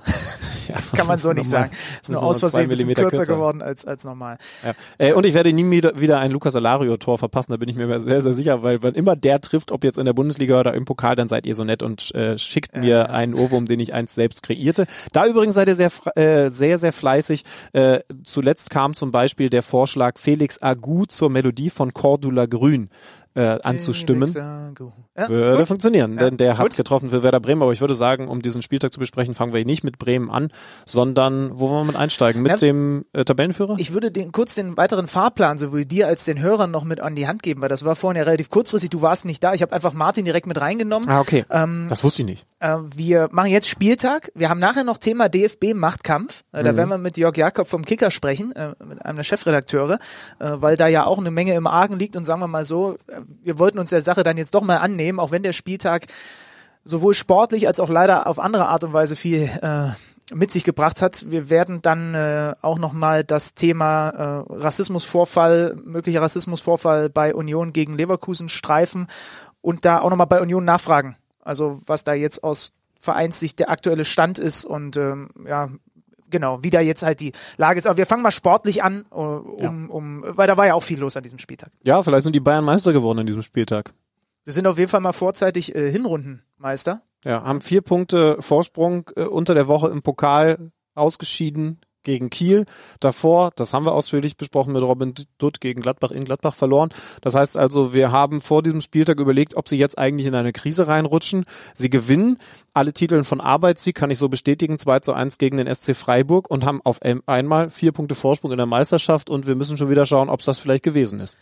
Ja, womit fangen wir an? Mit dem Arbeitssieg oder mit der Konkurrenz? Das darfst du jetzt mal kurz überlegen. Wir nehmen kurz das Spiel auseinander, soweit wir Ja, das denn okay. können und dann gucken wir, warum es eigentlich jetzt diesen vier Punkte Vorsprung gibt. Also drei Punkte holt der FC Bayern München gegen den SC Freiburg, der eine ordentliche Partie hinlegt in der Allianz Arena. Die Bayern gewinnen aber eben trotzdem 2 zu 1. Nils The Joker Petersen trifft mal wieder von der Bank kommend. Äh, Da wurden die Sekunden gezählt. Unterm Strich ist es aber einfach so, er ist zur Ecke eingewechselt worden, die Ecke wird ausgeführt und er macht das 1 zu 1. Also viel kälter kannst du nicht starten, aber wir wissen ja von unserem lieben Nils, dass er das kann. Wie kein anderer hat seine äh, Liste oder seinen Rekord als Joker, glaube ich, auf 28 ausgebaut. Hätte sogar noch eins mehr sein können. Ähm, Also nicht als Joker zu, eingewechselt zu werden, sondern Tore zu schießen. Das genau, also es hätte sogar noch ein zweites Joker-Tor sein können, denn hinten raus, und das ist nämlich genau das, worüber ich mit dir sprechen möchte, trifft er nochmal die Latte. Und diese letzten fünf bis zehn Minuten, das ist das, was auch bei mir schon wieder hängen bleibt. Und das ist so kurios, weil es in der Diskrepanz zu dem steht, was du sagst. Die Konkurrenz wackelt, Bayern gewinnt das Spiel. Vielleicht ist das eine Vorentscheidung in Richtung Meisterschaft gewesen. Und trotzdem auch mit dem Satz von Hansi Flick im Hinterkopf, er hat schon eher mit einem Einbruch äh, gerechnet, was ich übrigens auch für einen interessanten Satz finde, weil wenn man damit rechnet, hätte man dann nicht vielleicht den Kader entsprechend anders ausstaffieren müssen, um, äh, um so einem Einbruch so gut es geht noch weiter vorzubeugen, aber das nur als kleine Fußnote. Aber was, was, ich habe nämlich dieses Spiel extra noch geguckt, bevor ich dann mich hier auf den Weg nach München gestern gemacht habe. Ähm, ich finde das so krass. Man hat es ja auch im Pokal, Glückwunsch Holstein Kiel gesehen die Mannschaften wittern gerade die Verwundbarkeit der Bayern. Und dann ist es jetzt wie bei diesem Spiel so, dass es nicht bestraft wird oder dass Zentimeter fehlen, weil der Petersen genau weiß, wenn er den Ball da freistehen bekommt, ja, ich habe die Qualität, den reinzumachen, aber er steht auch noch ein neuer. Das heißt, ich muss ihn besonders hart und besonders platziert setzen und er setzt ihn halt ein bisschen zu hoch und er geht an die Latte. Aber was mir in diesen letzten fünf bis zehn Minuten wieder aufgefallen ist, die Bayern wirkten platt. Und die Bayern wirkten zittrig. Und Freiburg hat mit jeder Sekunde mehr, angetrieben von dem irren Streich an der Seitenlinie, gemerkt, Jetzt gehen wir aufs 2-2. Und plötzlich kamen die Bayern teilweise gar nicht mehr hinten raus aus der eigenen Hälfte. Das ist das, was ich so krass fand. Dass das Spiel vorher noch eine andere Geschichte hatte, klar, aber so diese letzten Minuten, das gab es in den letzten Saisons einfach so nicht. Aber so gab es es auch noch nie. Also wir reden gerade über unterschiedliche Dinge beim FC Bayern München. Dass die Bayern tatsächlich hinten raus ein bisschen zittern, ist völlig neu. Genau, das meine ich ja. Ja. Also, dass die Bayern Probleme haben in der Defensive, haben wir hier schon beleuchtet. Da muss ich schon sagen, gab es in diesem Spiel einen Fortschritt. Auch wenn das jetzt komisch klingt, denn sie haben am Ende Glück, dass Petersen nur die Latte trifft. Ansonsten geht das Ding 2 zu 2 aus und wir müssen wieder darüber sprechen, dass die Bayern nicht mehr wissen, wie sie Fußballspiele gewinnen. Aber sie gewinnen dieses Spiel 2 zu 1 auch deshalb, weil Freiburg, anders als die Mannschaften zuletzt, jetzt mal erstmal aus Breisgauer Sicht, diese Tiefe nicht so gefunden hat wie andere Teams. Und dann, andersrum gedreht, die Bayern haben das besser verteidigt. Du wirst immer Räume offen lassen, was Freiburg zum Beispiel nicht hinbekommen hat. Da gab es ein, zwei Mal wirklich richtig gute Gelegenheiten, diagonal rauszulösen. Also Balleroberung und dann ist es ja oft dieser Diagonale, weil die Bayern so aggressiv rüberschieben mit dem Pressing. Und diesen Ball haben sie nicht hingekriegt. Außer in der Schlussphase dann ab und an mal. Da Ja, plötzlich aber- schon. aber- ja, aber Höfler selten, ja. so ein paar Mal Ja. die Seite gewechselt bekommen. Aber das war wirklich, weil du, wie du auch sagst, und was, das war spürbar, dass dann plötzlich die Bayern es eben nicht runtergespielt bekommen. Und das ist was ganz Neues. Ja, übrigens interessanterweise sehr viel über die rechte Abwehrseite bei, bei den Bayern. Ja. Also da haben sie dann ihre Chancen rausgespielt, die Freiburger. Da hat Pavard gespielt, da hat Pavard mal wieder nicht gut gespielt, aber übrigens auf der anderen Seite von C. Davis auch nicht. Das ist der Mann, der unnötig zur Ecke klärt, die dann zum Petersen-Tor führt. Wer war der Gegenspieler von C. Davis? Das ist äh, kein Wahnsinnsfehler. Oh, jetzt kommt hier gerade die Analyse rein. Ich kriege in diesem Moment eine E-Mail. Nehmen wir das doch noch zumindest mal ansatzweise in diese Folge mit rein. Ähm, also Fonzie Davis, man muss das auch mal thematisieren, spielt eine ganz schwache Saison. Ganz Ich schwach, merke nicht im im Bundesliga-Vergleich, ne? Er sondern ganz, verletzt. ganz schwach, aber vor allen Dingen, wenn man überlegt, was der eigentlich kann. Er macht hinten Fehler und vorne treibt er nicht so an, wie er das normalerweise kann. Bei Pavard erwarten wir nicht, dass er vorne diese Akzente setzt, die normalerweise von der linken Seite kommen. Deswegen fand ich es umso erstaunlicher, dass in dieser Schlussphase sehr viel über links offensiv bei Freiburg, also rechts defensiv bei den Bayern attackiert wurde. Kann natürlich auch damit zu tun haben, dass ein Leroy Sané da, davor spielt, den man dann vielleicht auch ein bisschen besser hinten beschäftigen kann. Naja, und sie haben da halt Grifo und Günther auf der Seite, ne? Und die versuchen Ja, natürlich. manchmal ist es auch einfach die eigene Stärke Ja, ausspielen, ja. ne? Hast du Ja. recht. Ja. Äh, bei Davis würde ich schon sagen, unabhängig davon, dass ich den im Kicker-Manager-Spiel habe, er war verletzt und meinst du nicht, dass das auch so ein bisschen einkalkuliert war, so jung wie der ist und so schnell wie der durch die Decke gegangen ist, dass ein Hansi Flick oder die Konsorten bei den Bayern sich auch so im Hinterkopf so leicht hatten, ah, irgendwann kommt mal so ein Loch. Weil der ist natürlich so schnell, so steil gegangen und dann auch in Europa so gehypt und so gut und so, so, so viel Tempo und so viel Qualität. Vielleicht ist es, vielleicht muss man da auch gerade dann noch, wenn er eh keinen Rhythmus haben kann, weil er zwischendurch verletzt war, da hat er mir ja in im Managerspiel auch gefehlt. Vielleicht muss man das noch so ein bisschen einschränken, aber es tut ihm natürlich weh. Das ist klar. Ja, ähm, also das, das natürlich, äh, übrigens, da gibt's auch noch einen zweiten Punkt, den ich ansprechen will, äh, weil du es gerade genannt hast. Also man muss natürlich mit dieser äh, Kritik immer sehr, sehr vorsichtig umgehen. Sowohl bei Fonzie Davis, dass man jetzt nicht erwarten kann, in dem Alter permanent äh, Wahnsinnsleistungen zu sehen. Genauso aber übrigens auch beim Thema Kader. Äh, kann man denn jetzt bei den Bayern erwarten, dass die nochmal vier Leute holen, um am Ende mehr Wechsel vorzunehmen? Wir haben ja zum Beispiel darüber gesprochen, dass Gladbach, ähm, also dass Bayern gegen Gladbach nur ein einziges Mal gewechselt hat. Da habe ich übrigens nachher auch nochmal ein Parallelbeispiel aus Leverkusen. Ähm, auch die Bayern haben im Moment gerade enorme Verluste. Das kriege ich, das kriege ich jetzt nicht, äh, das kriege ich jetzt VWLerisch nicht oder BWLerisch nicht vernünftig ausgedrückt. Sie haben nicht so viele Einnahmen wie sonst. Ach so, ja. Ja. Aber Kohle haben sie immer noch. Ja, aber nicht, aber auch die äh, können nicht einfach locker sagen, wir holen uns noch zwei, drei Spieler dazu. Kann ich dir sagen. Also da, auch da müssen wir vorsichtig sein. Also wo man analysieren kann und ähm, irgendwann muss man damit auch anfangen bei aller Vorsicht, ist, äh, was ist mit den Neuzugängen? Und Was- die Alternativen, die da sind, ne? Und Genau. die sie dazugeholt haben. Also wenn, wenn ein Zaf, äh, wenn ein Zaf, also der ist nicht mehr im Kader jetzt gewesen, ne? So, wenn der funktioniert hätte, dann wäre da natürlich schon mal eine andere Option für Pavard. Der ist im Moment offensichtlich von Hansi Flick eingeschätzt, nicht in der Lage, der Mannschaft zu helfen. Choupo-Moting, Wurde jetzt mal wieder eingewechselt. Also er hat ja jetzt mehr gewechselt, ne? Genau. Fünfmal insgesamt. Aber wenn man die Jungs so durchgeht, Musiala ist natürlich einer, kannst du nicht als Neuzugang werten, aber einer, auf den man sehr, sehr viel Hoffnung setzen darf, weil er schon sehr, sehr oft gezeigt hat mittlerweile in seinem jungen Alter, was er für ein Talent hat. Aber, aber, aber klar, wir haben über die einzelnen Leute immer mal wieder gesprochen. Da gibt es im Moment durchaus äh, noch Probleme. Also keiner hat so richtig eingeschlagen, wenn man vielleicht Leroy Rocker, Sané so ein Rocker bisschen... 90 Minuten Bank wieder. Mhm. Süle hat jetzt wieder draußen gesessen. Ja. Und unterm Strich trotzdem, das ist das, das, das, das Weirde, wenn man so über die Bayern diskutiert, hast du ja recht. Weil dann guckst du auf die Konkurrenz Und du siehst, RB spielt gegen Wolfsburg auswärts nur in Anführungsstrichen Remis, ist auch kein leichter Gegner. Dortmund definitiv nur 1 zu 1 gegen Mainz. Ähm, mit verschossenem Elfmeter von Reus. Ja. Und Leverkusen verliert bei Union Berlin. Und so ist Bayern trotz Krise und alles nicht so souverän, wie man das eigentlich gewohnt ist. Und irgendwie als neutraler Betrachter nimmt man es ja auch gerne mit, dass die Bayern dann auch mal wackeln können und auch mal im Pokal rausfliegen. Ähm, sind sie trotzdem vorzeitig Hinrundenmeister. Mhm. Ich, ich habe jetzt nebenbei so mit einem halben Auge geschaut, was mir der äh, liebe Philipp Obloch, äh, ganz, ganz, äh, ganz, ganz liebe Grüße, da geschickt hat. Äh, ich glaube, es ist schlauer, wenn wir das auf die kommende Folge verschieben, weil wir wollen das Ganze dann auch in Ausführlichkeit betrachten und das ist tatsächlich eine Datenansammlung zum Thema, wie verhält sich Leipzig in Top-Spielen, also mit den absoluten Top-Gegnern. Äh, das der Sache werden wir jetzt nicht gerecht, wenn ich das so mit einem Auge mal vorlese. Das machen wir dann einfach in der Folge am Mittwochabend. Ähm, da haben sie ja gegen Union gerade gespielt. Genau. Sind jetzt kein klassisches Top-Team, aber in dieser Saison natürlich Top 5. Ja. ja. Und wir können ja gucken, ob sie das gegen solche Mannschaften dann anders spielen. Jetzt gegen Wolfsburg, also ich habe ein bisschen was von dem Spiel gesehen. Ist es jetzt nicht so, dass man sagen kann, was für Pech, denn auch Wolfsburg hat ein bisschen was liegen lassen. Aber lass uns Leipzig dann ein bisschen intensiver besprechen, ja. wenn wir diese Daten noch ein bisschen genauer ja. studiert haben. Jetzt schon mal lieben Dank und ihr glaube, ihr könnt euch drauf freuen. Äh, ja, unser Freitagsspiel auf The Zone. Union gegen Leverkusen, die also wieder keinen Sieg holen. Die da zumindest in der, hässlichstes Wort der Fußballgeschichte, Ergebniskrise stecken. Ein 0 zu 1 gegen die Unioner. Ähm, ich habe es logischerweise ein bisschen genauer anschauen dürfen, anschauen können, weil ich das Spiel moderiert habe für uns auf The Zone. In der ersten Halbzeit war Leverkusen gar nicht so schlecht, hat viel richtig gemacht. Wieder ohne Wirtz, ne? Mhm. Also ich weiß noch vor drei, das, das drittletzte Spiel der Leverkusen, das habe ich ja im Radio gemacht, da war die Aussage noch, äh, körperlich überbelastet wird quasi mal rausgenommen und jetzt ist es aber zu Verletzung geworden, oder? Mhm. Also er war wieder nicht im Kader. Also ja. irgendwie, ja. ja.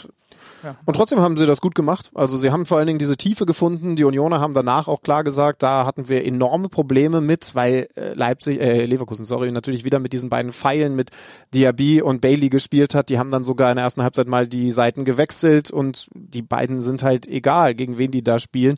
Im Schnelligkeitsvorteil. Äh, da hat sich ein Lenz zum Beispiel in der zweiten Hälfte dann enorm gesteigert. Ja, und dann ist Union halt im Moment Union. Nicht nur, dass die in Persona Teuchert eingewechselt und kurioserweise übrigens dann auch wieder ausgewechselt, diesen Siegtreffer machen. Die haben durchaus in der ersten Halbzeit zum Beispiel über eine Standardsituation Friedrich ganz frei beim Kopfball, aber auch noch ein, zwei andere Dinger von Teuchert. Chancen, Chancen ja, ja. die besseren Chancen, dieses Spiel zu gewinnen. Das heißt also, ich guck mal kurz rein, Leverkusen wird unter Garantie mehr Ballbesitz gehabt haben, sogar deutlich mehr, aber das geht für mich schon in Ordnung. Wie gesagt, Leverkusen war in der ersten Halbzeit die bessere Mannschaft, aber was spielt Union das Ding im Moment konsequent konsequent und dann entsprechend auch verdient nach Hause. Ja, das ist alles schon sehr, sehr krass. Also das Union ist deine Analyse oder was? Ist einfach mal, ne, ich gucke einfach nur auf die Tabelle und da fällt, da fällt mir halt nichts anderes dazu ein, ja, als dass sie vor den Wolfsburgs, Frankfurts, Gladbachs und äh, wie sie alle heißen stehen. Ja? 69 Prozent Ballbesitz für Leverkusen ja. übrigens. Ähm, Torschussverhältnis alleine in Halbzeit 2, wie gesagt, erste Halbzeit 9 zu 3 aus Sicht von Leverkusen. Da wäre eine Führung auch nicht unverdient gewesen, auch wenn Friedrich da diese Standardsituation ganz frei vergeben hat.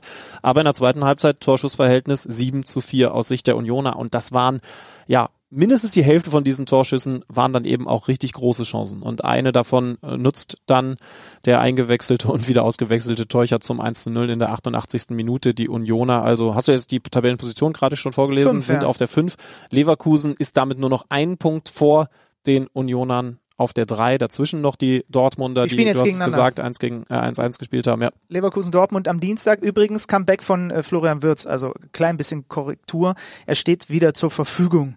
Ähm, wohl. Es, also Bosch hat's offen gelassen, aber der geht ihn natürlich auch ab. Ihr habt das ja in, in, in der Übertragung so schön gezeigt, wie Leverkusen so bestimmte Automatismen so krass drin hat, ne? Diese Tiefe, genau wie du sie ansprichst, über die beiden Pfeile zu finden. Dieses sofort wenn der vorletzte Pass dieses Automatismus im Grunde genommen kommt, dass einer auf, auf der Seite antritt, ne? Das ist schon krass zu sehen. Ja, und das habt ihr schön aufge, aufgelöst da. Ja, gab so einen Musterangriff von Leverkusen, den haben wir, äh, wenn ihr, wenn ihr Lust und Laune habt, könnt ihr euch die Halbzeitpause da nochmal anschauen. So ein Musterangriff, den Leverkusen mindestens viermal in dieser ersten Halbzeit angesetzt hat. Mal über rechts, mal über links, über den Außenverteidiger, der dann den Achter, also entweder Amiri, über den wir gleich noch sprechen müssen, und Demir bei, ähm, und der spielt fast blind, fast blind, das Ding hinten in die Tiefe auf die Außenposition. Weil er weiß, die laufen. Und genau. Und ja. die wissen eben auch, was jetzt gleich passiert. Und wie gemein ist es, da kann ich immer wieder aus Sicht eines nicht ganz so schnellen Verteidigers denken, wenn du eh schon gegen so einen Pfeil spielen musst und die haben dann auch noch so einen einstudierten Angriff und der läuft auch noch überraschend los, bevor überhaupt der erste, also der Passspieler an den Ball kommt. Ne? Also das ist ja so der Moment, wo du dann eigentlich bist du als Verteidiger gepolt. Alles klar, der, jetzt, jetzt gucke ich mal, dass der antritt. Nee, der ist so auffällig früh dann schon losgelaufen, dass das natürlich, also Lenz hat sehr schön auch im, im Postmatch-Interview, also im Spiel nach Abpfiff bei uns im Interview gesagt, ähm, ja, da musste er äh, sich ganz schön drauf einstellen. Haben sie dann aber eben gemeistert, das muss man ihnen auch lassen. Rings um den Abpfiff, kurz davor und vor allem dann auch danach waren die Gemüter enorm erhitzt. Ähm, weil wir haben das jetzt mal sportlich besprochen, wie das zustande gekommen ist, aber es gab leider noch eine Randnotiz, die deutlich mehr dann im Zweifel ist als nur eine Randnotiz. Wir hören mal Jonathan Tah am Mikrofon bei Daniel Herzog nach dem Spiel im äh, The Zone-Interview. Was ich sehr bitter finde, ähm, ist die Situation, die mit Nadim Amirik vorgekommen ist, wo anscheinend seine, seine Herkunft, wo seine Eltern herkommen, beleidigt wurden. Ähm, finde ich sehr, sehr schade. Das gehört nicht auf den Fußballplatz.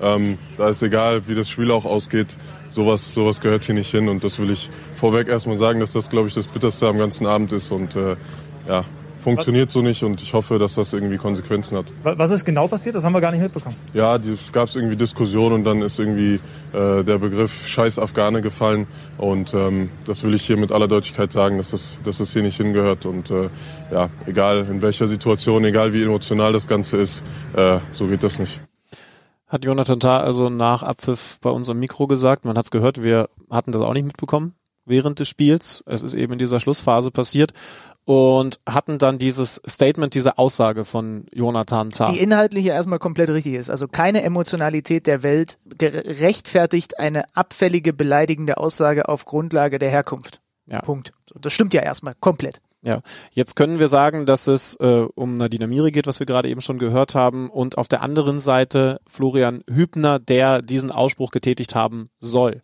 Äh, wir haben auch gerade extra nochmal reingehört in diese Übertragung, denn man hört über die Außenmikrofone tatsächlich, dass nochmal nach Abpfiff ein Leverkusener Spieler oder Offizieller sagt, wir vermuten sehr, es ist ein Spieler gewesen, man hört es aber eben nur aus dem sogenannten Off. Ja, äh, hier, die, der hat gesagt, äh, Scheiß Afghane. Und zwar, also, und, und, das ist wirklich, also wir haben gerade uns eine, eine, äh, das angehört, ohne dass irgendein Kommentar drauf lag oder sonst was, sondern wir haben quasi etwas gehört, wo man nur die Stadionmikrofone hört. Und da war relativ klar zu hören, wie einer nochmal sich im Nachhinein darüber beklagt, dass eben dieser Ausdruck gefallen ist. Das war klar zu vernehmen. Ja. So.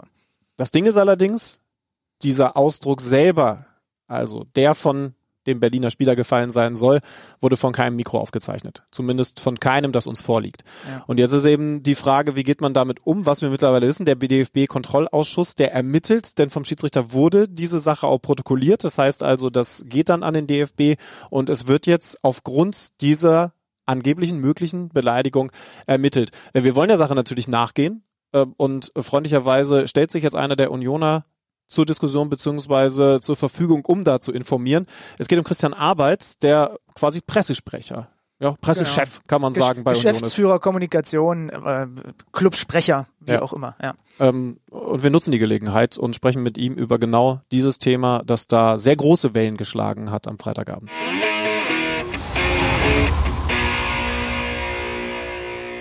Und da ist er auch schon. Christian Arbeit, Geschäftsführer Kommunikation bei Union Berlin in der Leitung. Christian, erstmal schön, dass du dir Zeit genommen hast. Und ich darf natürlich gratulieren zum Sieg am Freitag. Jetzt gibt's aber eben leider auch dieses Nebenthema. Der DFB-Kontrollausschuss ermittelt zu dem, was da in der Schlussphase am Freitagabend passiert sein soll. Florian Hübner soll Nadim Amiri rassistisch beleidigt haben. Es geht, das steht jetzt im Raum, um diesen Begriff, um diese Beleidigung Scheiß Afghane. Der Vorwurf steht also im Raum. Wie geht ihr aktuell damit um bei Union? Grundsätzlich äh, erstmal danke zu den, zu den Glückwünschen. Äh, das war ein toller sportlicher Erfolg für uns. Äh, die andere Thematik haben wir sehr ernst genommen, nehmen sie auch sehr ernst, äh, haben uns am Freitagabend auch sofort dazu geäußert, und, und gesagt, wenn das der Fall sein sollte, wenn sich das bestätigen sollte, dann äh, geht das nicht, ist das überhaupt nicht in Ordnung. Es gibt nur bis heute niemanden, der das tatsächlich gehört hat. Äh, wir haben mit unserem Spieler gesprochen, der ganz klar gesagt hat, er hat das nicht gesagt und äh, wir haben überhaupt keine Veranlassung daran zu zweifeln.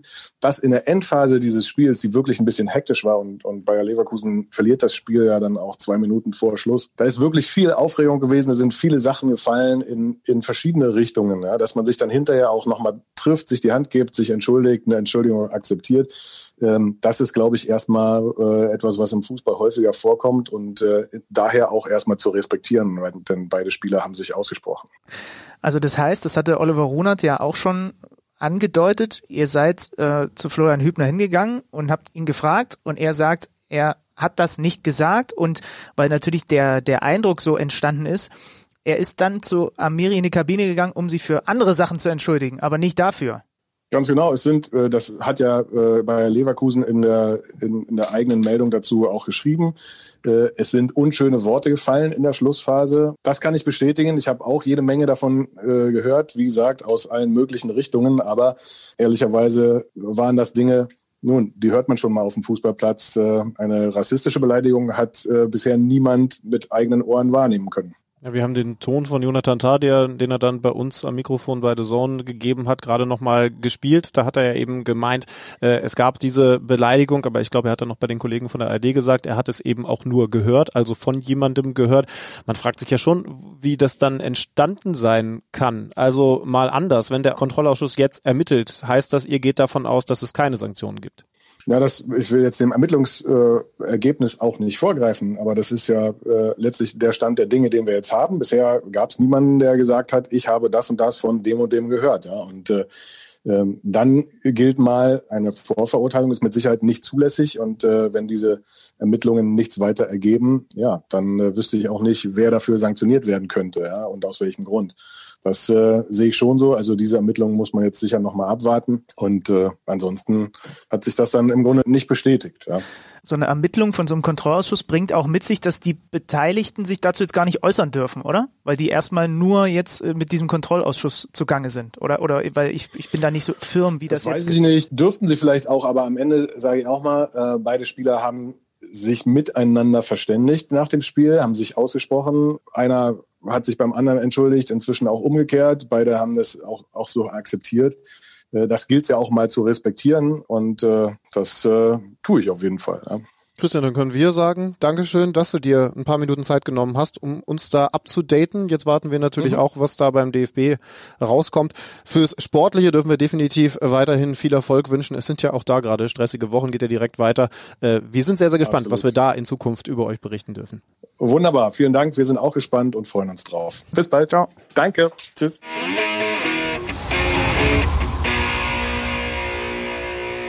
Also, soweit mal die Einschätzung aus Unioner Sicht. Wir halten fest, Aussage, es findet sich bislang niemand, der das bestätigen kann, dass das wirklich so gefallen ist. Was irgendwie ein bisschen verwunderlich ist, weil wir ja nun, wie gesagt, vorhin extra nochmal in das cleane Feed aus dem Stadion reingehört haben, wo man zumindest von einem klar aufgewühlt gerufen gehört hat. Äh, die haben Scheiß auf, der hat Scheiß auf Garne gesagt. Ne? Mhm. So, und ähm, dazu kommt auch noch, das ist mich jetzt schon sehr überraschend. Also ich bin jetzt mal einfach gespannt, was jetzt in diesem ganzen Umfeld dieses dieser Untersuchung auch noch äh, vielleicht von Leverkusener Seite kommt, wie auch immer, weil was mich jetzt auch sehr überraschen würde, ist, das denkt sich ja niemand aus.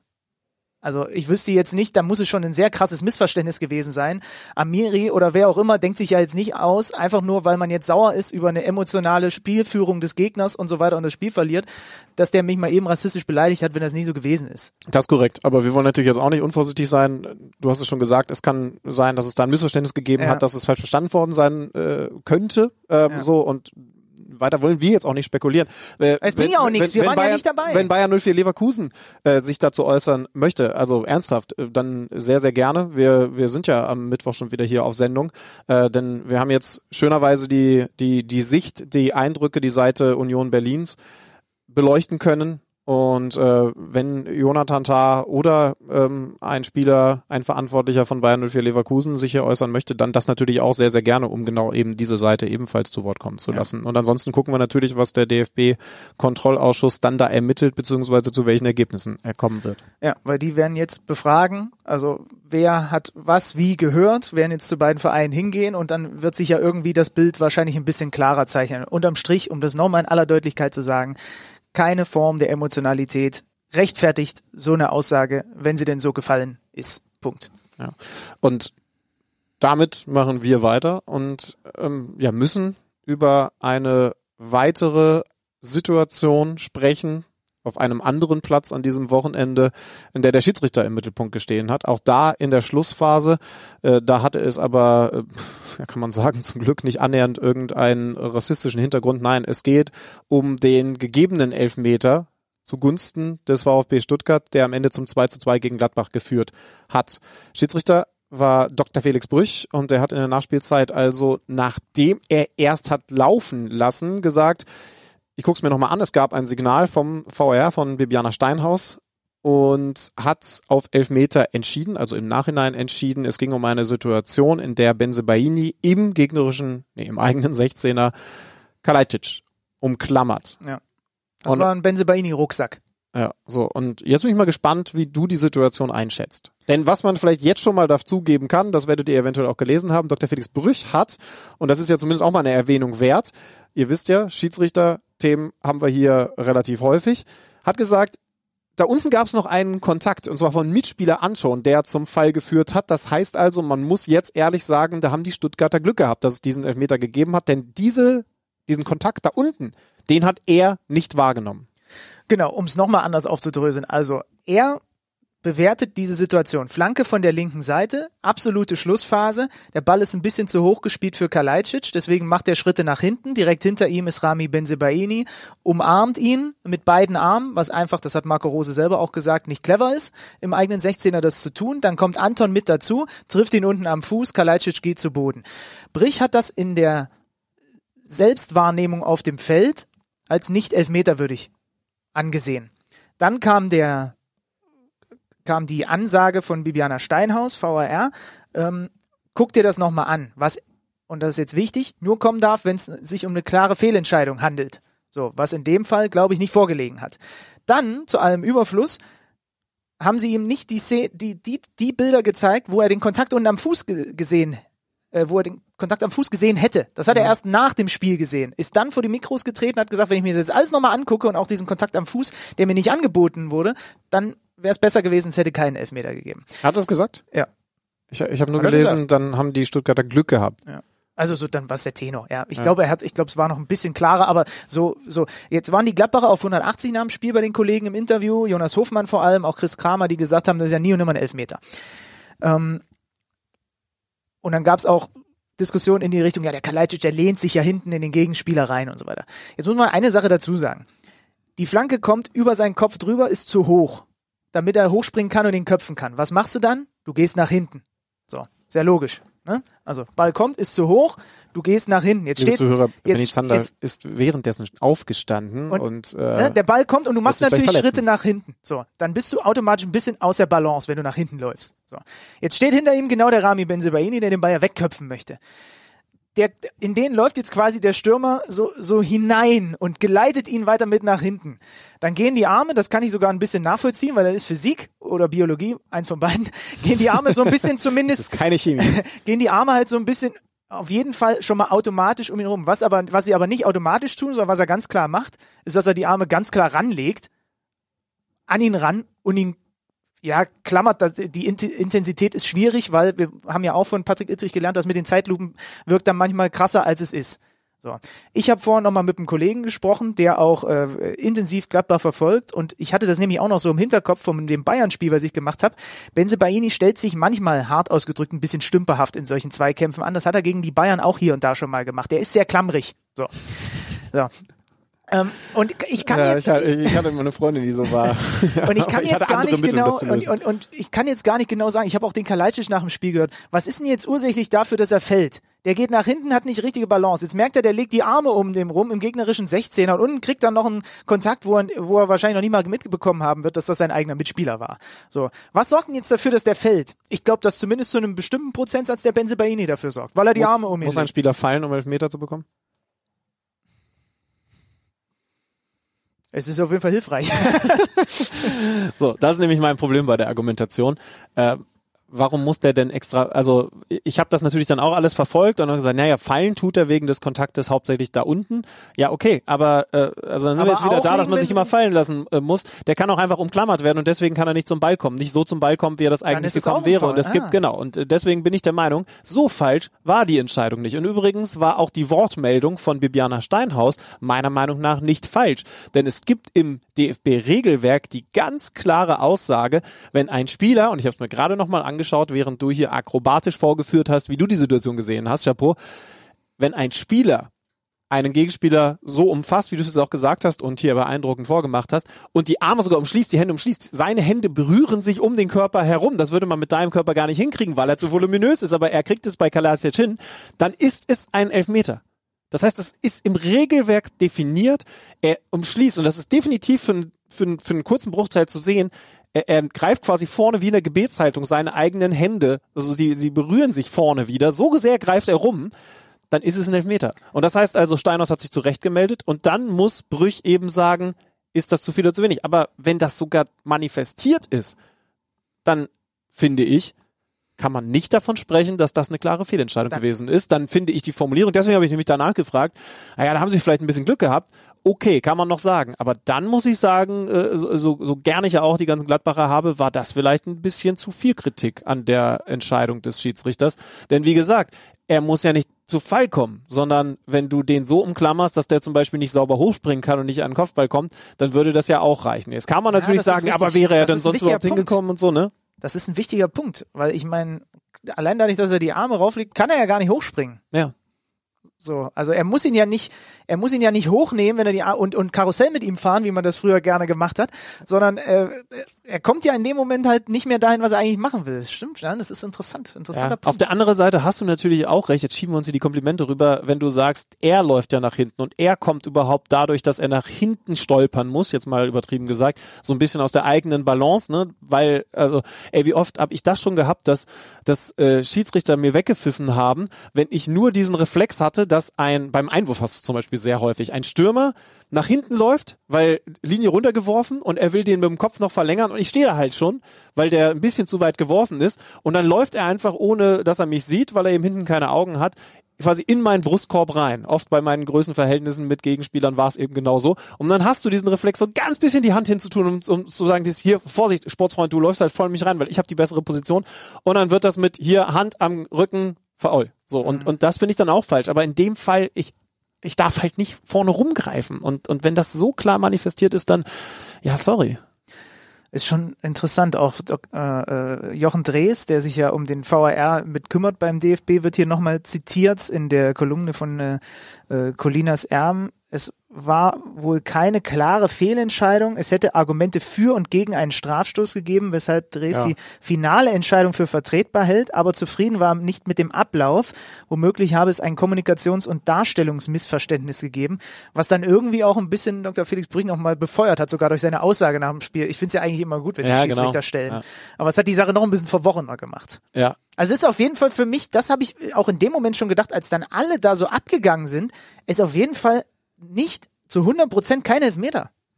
Ne? Mhm. Also, sondern Schön, dass du an dieser Stelle mit der doppelten Verneinung arbeitest, als wäre von Kollege Drees nicht schon genug. Äh, also es, es ist auf jeden Fall ein Elfmeter, den man geben gewesen. kann.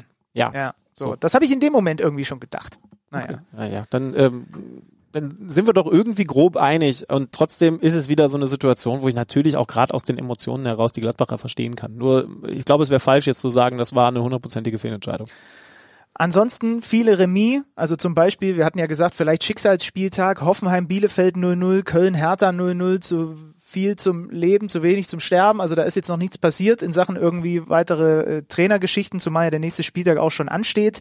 Äh, Eintracht Frankfurt Riesenthema zum Abschluss des Spieltags 3-1 gegen den FC Schalke 04. Zwei Stories, die das Herz schlagen lassen. Luka Jovic ist zurück. Wir haben es beide nicht für möglich gehalten, aber Freddy Mo äh, Bobic hat es möglich gemacht, ihn per Laie zurückgeholt und der schnürt direkt mal einen Doppelpack. Und sind wir ehrlich, jetzt haben sie mit dem und Silva da vorne natürlich schon dazu noch Kamada, Younes, äh, Barkok, Amin Younes, wow, was für eine Ballbehandlung, haben schon echt viel Qualität. Also es ist echt ein, auf der einen Seite ein Trüffelschwein, dieser Bobic, wo er immer wieder Spieler ausgräbt, die dann bei Frankfurt funktionieren und auf der anderen Seite auch, also dieser Deal ist halt jetzt einfach gut, ne? Er Ja, gibt Dost ab und nimmt dafür viel Geld ein und er holt zumindest mal für ein halbes Jahr auf Leihbasis den verlorenen Sohn zurück und der funktioniert sofort. Ja, klar, das ist jetzt natürlich auch die Feel-Good-Story. Ähm, übrigens ein bisschen untergehen tut André Silva. Ich bin leider gerade zu blöd, um die aktuelle Torschützenliste rauszusuchen. 14? Aber der Kerl ist halt der äh, dritt oder ist hat er so genau, genauso viele wie Holland, aber auf jeden Fall. Zwölf, genau, genau. wie Haaland, ja. Genau, also ist der geteilt zweitbeste Torschütze der Liga. Und wenn dieser Lewandowski nicht in eigenen Sphären unterwegs wäre, dann würde der gerade im Rennen um die Torjägerkrone sein. Und man hat den doch gerade nicht auf dem Schirm als Anwärter auf absolute Top-Ränge in diesem Bereich. Ne? Also, dass es ein guter Stürmer ist, das wissen wir mittlerweile, aber ich habe den ehrlich gesagt noch ein bisschen unterschätzt, muss ich Also sagen. ich habe jetzt noch ein, zwei mehr Spiele von ihm gemacht. Ich sehe ihn jetzt auch am Mittwoch mal wieder, ähm, über 90. Ich finde einfach, äh, du hast recht, es ist unterschätzt, aber wenn man ihn dann ein paar Mal hat spielen sehen, es ist krass zu sehen, was der für einen Drang zum Torschuss hat. Also der hat, glaube ich, auch die meisten Torschüsse ligaweit abgegeben. Hat ja im Übrigen, muss man gehört zur Wahrheit auch dazu, von seinen zwölf Toren waren fünf per Elfmeter. Ja, gut, aber ja. aber er, er, er hat unglaublich viel, er hat so einen ganz krassen Drang sofort zum Tor, hat einen super Instinkt, wie er sich bewegt im 16er, wie er auch Abschlüsse durch Und er ist trotzdem auch ein spielerischer. Ja, ja, typ, genau, Ne? Also jetzt kein reines äh, Ball im 16er und dann gebe ich ihn auch nicht wieder her und ich brauche nur den einen Kontakt, sondern er kann sich auch mal ein bisschen fallen lassen. Bin gespannt, wie das mit Jovic in der Zukunft funktionieren wird. Jetzt ist es erstmal natürlich ein großer Deal gewesen von Freddy Bobic. So, er muss nur in der Defensive, hilft ihm der Jovic nicht, aber dafür ist Abraham weg. Ja. Äh, und äh, mitten in der Saison, auch wenn es eigentlich das Hinrundenende ist, ist schon kurios. Es fühlt sich irgendwie seltsam an. Der geht jetzt äh, nach acht Jahren Bundesliga, 185 Spiele, äh, seit 2015 bei äh, Frankfurt, geht zurück in die Heimat, hört auf als Profi. Und der wird den enorm abgehen, denn der hat jetzt auch nochmal durchgespielt. Also der ist jetzt nicht so unwichtig gewesen. Wobei es zumindest nicht überraschend kommt, weil die Sache ja, Ja. äh, lange geplant und angekündigt war. Insofern alles Gute. Und da müssen sie jetzt halt einfach gucken, dass sie den nächsten da zum klaren Führungsspieler hinten machen. Hinteregger hat ja die Rolle eigentlich eh schon so ein bisschen übernommen, aber an seiner Seite muss da jetzt eine klare Position gefunden werden. Aber wie gesagt, sie waren da jetzt sowieso schon drauf vorbereitet. Das war der Spieltag. Bremen noch mit einem ganz wichtigen 2-0-Sieg gegen Augsburg. Aber ich würde vorschlagen, wir verlassen jetzt mal die DFL-Sphären erstmal und wenden uns den DFB-Sphären zu. Denn ich habe es ja vorhin schon mal erwähnt, da ist eine Menge im Argen und da gibt es eine Menge zu besprechen. Es gibt einen Dissens, einen Streit zwischen dem Präsidenten und dem Generalsekretär. Und was es genau damit auf sich hat, das besprechen wir jetzt mit dem Kicker-Chefredakteur Jörg Jakob. Werbung. Welcher Bundesligist stemmt am Ende der Saison die Meisterschale in die Luft? Wer kämpft um den Klassenerhalt? Auf tipico.de kannst du deinen Tipp abgeben. Einfach auf unsere Seite gehen und auf deinen Favoriten setzen. Wenn du schon mal bei Tipico auf Sportwetten getippt hast, kennst du dich ja bestens aus. Für alle Neueinsteiger ist noch eines wichtig zu wissen. Tipico Sportwetten verdoppelt deine erste Einzahlung. Registriere dich noch heute und sichere dir so den Willkommensbonus bis zu 100 Euro. Du erhältst den Bonus sofort nach deiner ersten Einzahlung. 18 plus. Glücksspiel kann süchtig machen. Hilfe unter www.spieleambulanz.de. Da haben wir ihn bei uns in der Leitung, den Kicker-Chefredakteur Jörg Jakob, mit dem wir zusammen mal ein bisschen Licht ins Dunkel Deutscher Fußballbund und gelinde gesagt, was zur Hölle ist da eigentlich losbringen wollen. Hallo Jörg, schönen guten Tag. Ja, hallo, schönen guten Tag. Hallo Jörg. Ähm, es tobt da öffentlich ausgetragen ein Machtkampf seit Monaten. Auf der einen Seite der Präsident Fritz Keller, auf der anderen Seite der Generalsekretär Friedrich Curtius. Ähm, vergangene Woche, Ende vergangener Woche gab es einen großen Showdown. Bevor wir dazu gleich kommen, erstmal mal ganz plump gefragt, Jörg, aus deiner Sicht, was haben die beiden Herren eigentlich für ein Problem miteinander? Ja, das Problem, glaube ich, ist zunächst einmal vor allem diese Öffentlichkeit, die dort hergestellt wurde in der jüngeren Vergangenheit, weil der eine vom anderen äh, mit Recht wohl glaubt, dass er Dinge durchsteckt an die, an die Medien, an die Presse, die dann wiederum dem anderen schaden. Das ist nicht von der Hand zu weisen. Auch beim DFB wurden zuletzt immer wieder äh, Vorgänge bekannt und Diskussionen bekannt, äh, die zu keinem Ergebnis beim DFB führten, aber zu Schlagzeilen in den Medien. Äh, das, das alleine klingt ja schon äh, wie, also ich sag mal zumindest viel Soap-Material. Jetzt gab's dann am Freitag diesen großen Showdown, mhm. Krisensitzung beim DFB und am Ende eine Mitteilung, die du auch gerne mit uns interpretieren kannst. Ich zitiere jetzt mal, nach intensiver und konstruktiver Aussprache im DFB-Präsidium werden wir unverzüglich letztmalig einen gemeinsamen Versuch unternehmen, Regeln und Rollen für eine zukünftige gemeinsame professionelle Zusammenarbeit zu diskutieren und festzulegen. Das finde ich, klingt sehr nach, da haben die beiden Kinder miteinander gestänkert und jetzt setzt euch immer zusammen und versucht's nochmal. Kannst du das für uns einschätzen? Kann das überhaupt noch gut gehen, wenn man überhaupt schon auf dem Niveau von der ganzen Sache spricht, auch von, von Seiten des DFB? Das mit Erinnerung an, an Kinder und, und wer zuerst angefangen hat, das steckt ja dahinter so ein bisschen bei deiner Frage, ja. würde ich dir zustimmen. Ich muss es aber anders formulieren. Das ist ein Waffenstillstand. Und das kann meines Erachtens auf Dauer nicht gut gehen. Dafür ist viel zu viel Porzellan zerbrochen und dafür geht es auch um zu viel. Denn eines muss man mal festhalten. Fritz Keller, der DFB-Präsident, überwirft sich mit Kollegen im DFB-Präsidium ja nicht weil er irgendwie Spaß daran hat oder jetzt es ihm nur darum geht, als großes Licht des DFB zu strahlen. So schätze ich ihn nicht ein, sondern ihm geht es in der Tat um die Aufarbeitung von verschiedenen Steuerfällen, von Vorwürfen. Noch gibt es da gar keine großen Urteile. Und es geht ihm letztlich auch um die Aufarbeitung des Sommermärchens 2006, wo immer noch nicht wirklich alles ans Tageslicht gefördert wurde. Und da, glaube ich, liegt der gute Präsident vollkommen richtig. Wie er das macht, ist dann eine andere Frage. Äh, was bei der ganzen Geschichte auch überraschend ist, ist ja auch, dass sowohl Fritz Keller als noch recht frischer DFB-Präsident wie auch der Generalsekretär Friedrich Curtius für die allgemeine Öffentlichkeit, für die Journalisten nicht, aber für die allgemeine Öffentlichkeit doch eher neue, frische Gesichter äh, im DFB sind. Und von denen hat man eigentlich erwartet, dass beide gemeinsam jetzt mal die Altlasten abarbeiten. Und das schaffen sie nicht. Und deshalb sind sie für mich auch beide gerade Verlierer. Und das kann so nicht gut gehen man muss vielleicht noch mal einen Schritt mehr erklären für die Hörer, die das nicht mitbekommen haben. Also es gibt da im Moment Berichte, dass ein Fritz Keller, du hast es gerade angedeutet, diese Steuerfälle eigentlich aufgeklärt wissen möchte. Da wird ihm aber äh, Aktensicht, Einsicht verweigert. Es gibt Situationen, in, in der sich offensichtlich in irgendwelche Konferenzen eingewählt hat, was er aber eigentlich qua seines Ehrenamtes gar nicht darf und dann sagt man ihm das und du darfst hier nicht mitreden.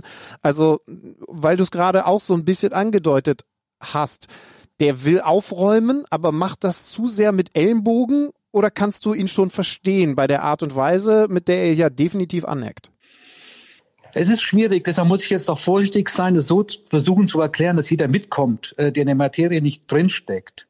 Zunächst einmal muss man wissen, dass der DFB ja eine Strukturreform hatte in der Vergangenheit, die das Hauptamt, die also damit den Generalsekretär stärkt, der verantwortlich ist, vor allen Dingen erstmal für den Geschäftsbetrieb für die, für die, für die hauptamtlich auch beim DFB arbeitenden Mitarbeiter und Angestellten. Und da wird verdammt gute Arbeit gemacht und vor allen Dingen leiden ja gerade auch die hauptamtlichen Mitarbeiter. Über das Image vom DFB, das ist so laut, brauchen wir gar nicht reden.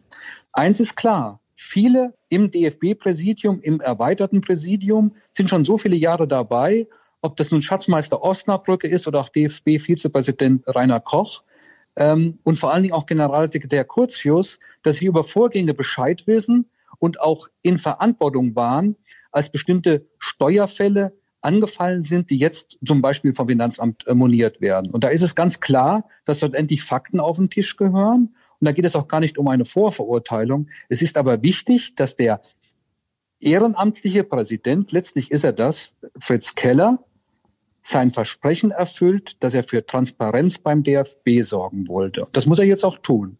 Wenn er das Gefühl hat, dass er dabei behindert wird, dann muss er auf den Tisch hauen. Wenn ich das richtig verstehe, was ihm vor allem vorgeworfen wird, ist, wie du gerade gesagt hast, auf den Tisch hauen, ist also dieses Anecken und dieses auch manchmal sich, ähm, ja, vielleicht nicht ganz so, wie soll ich das ausdrücken, so geschickt in bestimmten Situationen benehmen und äh, da eben Leute quasi vor den Kopf stoßen.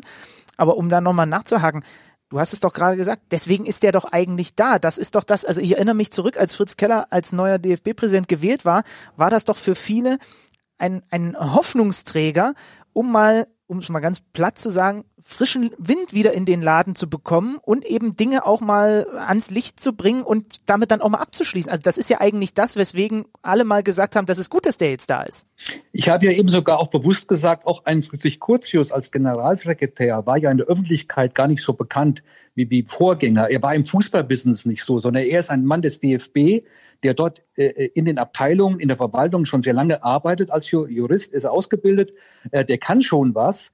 Äh, deswegen konnte man ja davon ausgehen, dass Curtius und Keller als Pärchen gemeinsam nach vorne gehen. Das scheint aber nicht zu funktionieren, beziehungsweise wir wissen jetzt, das funktioniert nicht.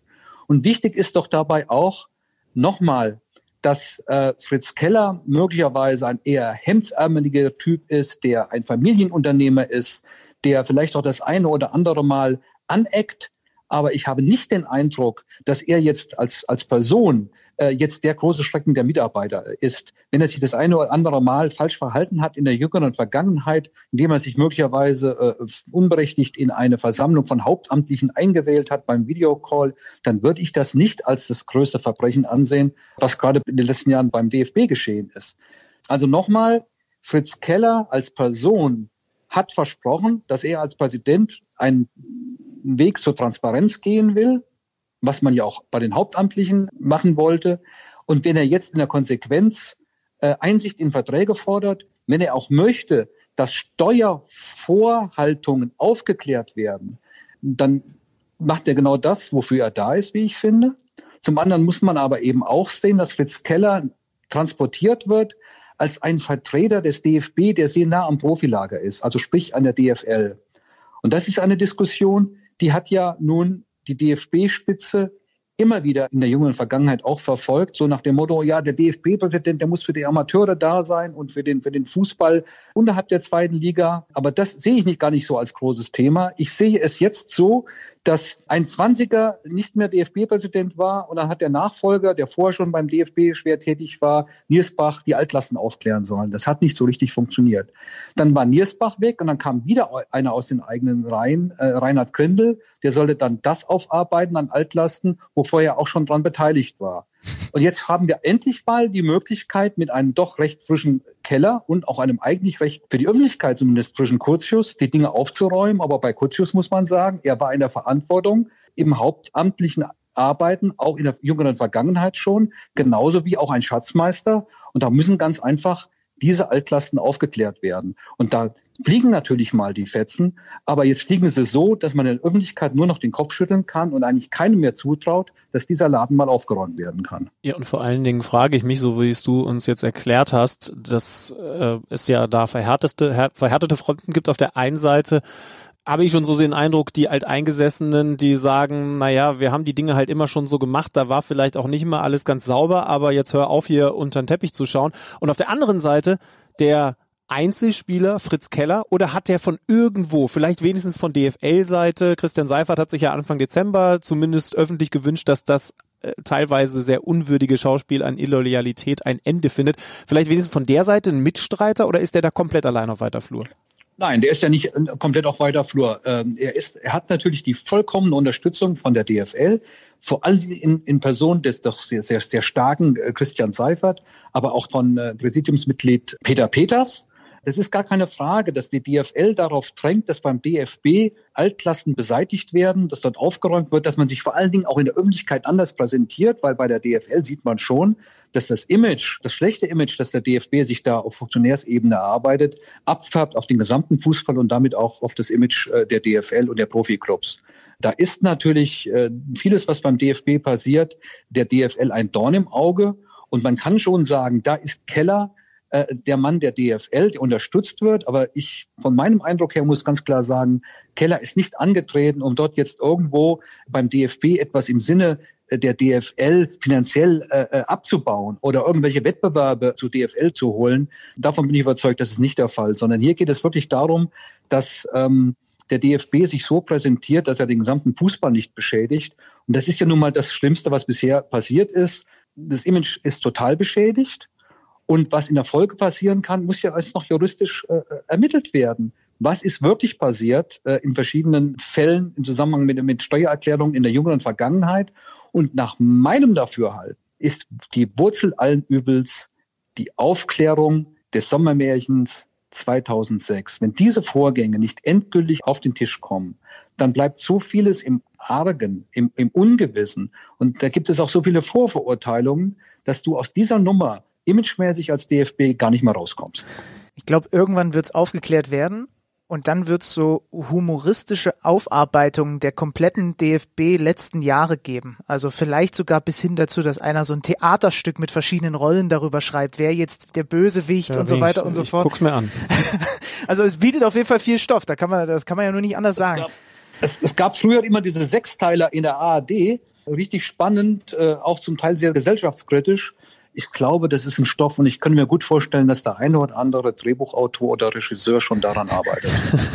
ja, bin ich mir auch sehr, sehr sicher. Übrigens, wir können darauf hinweisen, im heutigen Montagskicker gibt es auch zu dieser Thematik den ein oder anderen Bericht vom Kollegen Franzke und ich könnte mir gut vorstellen, dass wir uns da in den kommenden Ausgaben online sowieso auch noch auf einiges von euch freuen können. Jörg, dann sagen wir vielen lieben Dank, dass du dir die Zeit genommen hast und ja, wir werden das alles schön weiter beobachten. Man kann sich ja sicher sein, es wird weiter auch öffentlich ausgetragen. So, so viel Sicherheit haben wir, ne? Ja, und notfalls wird irgendwas an uns rangetragen. Ja. Davon kannst du ausgehen, ja. Jörg, Dankeschön für den Moment. Da sind wir definitiv ja. ein Stück schlauer geworden. Alles klar, Dankeschön.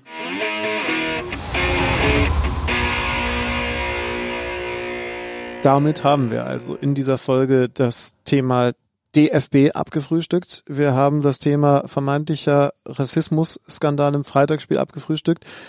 Es fehlt eigentlich nur noch eine gute Kicker-Manager-Spielwertung für mich und dann kann es Montagabend werden. Es, es, hat so leicht und leichtfüßig ohne dich angefangen mit Martin Harnik. Ja. dann, dann kamst du und dann wurden die Themen schwerer und schwerer. So ist das halt. Warte so ist das. Ja. Ich habe geholt. Warte, warte, warte, warte. Psst. Kicker-Manager-Spiel. 17 Punkte an diesem Spieltag. Das ist keine Glanzleistung, aber ich entnehme deiner Miene, dass du das nicht zwingend torpedierst. Sagen wir mal so, ich habe es hingekriegt, zehn Punkte weniger zu holen. Ich habe an diesem Spieltag sieben Punkte geholt und wenn man in unsere Liga reinguckt, gewonnen hat den Spieltag Christoph Knopp und der hat auch in Anführungsstrichen nur 57 geholt. Wir hatten schon Spieltage, da hatten Spieler 80, 90, 100 Punkte. Da sieht man mal, dass an diesem Spieltag ähm, ja einiges zusammen beziehungsweise nicht zusammengekommen ist. Bei mir war der beste Lute mit sechs Punkten. Das, ja, dann ist halt auch ein bisschen dünn. Ja, bei mir hat alleine Lewandowski sieben Punkte geholt, ja, so viele wie dein gesamtes Team. Nur um dich abschließend nochmal zu ärgern. Wir hören uns also schon am Mittwochabend wieder. Wir haben einige Themen vorbereitet für diese Extra-Folge in der englischen Woche. Äh, wir werden über die Leipziger und diesen fetten Statistikblock, den ich zugeschickt bekommen habe, reden. Warum sind sie nicht so gut in den direkten Duellen mit den Top-Teams und warum sind andere besser? Das können wir dann da aufschlüsseln. Äh, wir werden natürlich über die Spiele, die es da gibt, reden. Vielleicht tut sich ja auch noch was von Leverkusener Seite. Wir wollen da natürlich auch gerne Gehör verschaffen, wenn denn Bayern 04 Interesse daran hat. Und für den Moment danken wir für eure Aufmerksamkeit. So machen wir das. Überlange Folge, Feierabend. Tschüss. Tschüss. Kicker meets the Zone, der Fußball-Podcast. Präsentiert von Tipico Sportwetten mit Alex Schlüter und Benny Zander.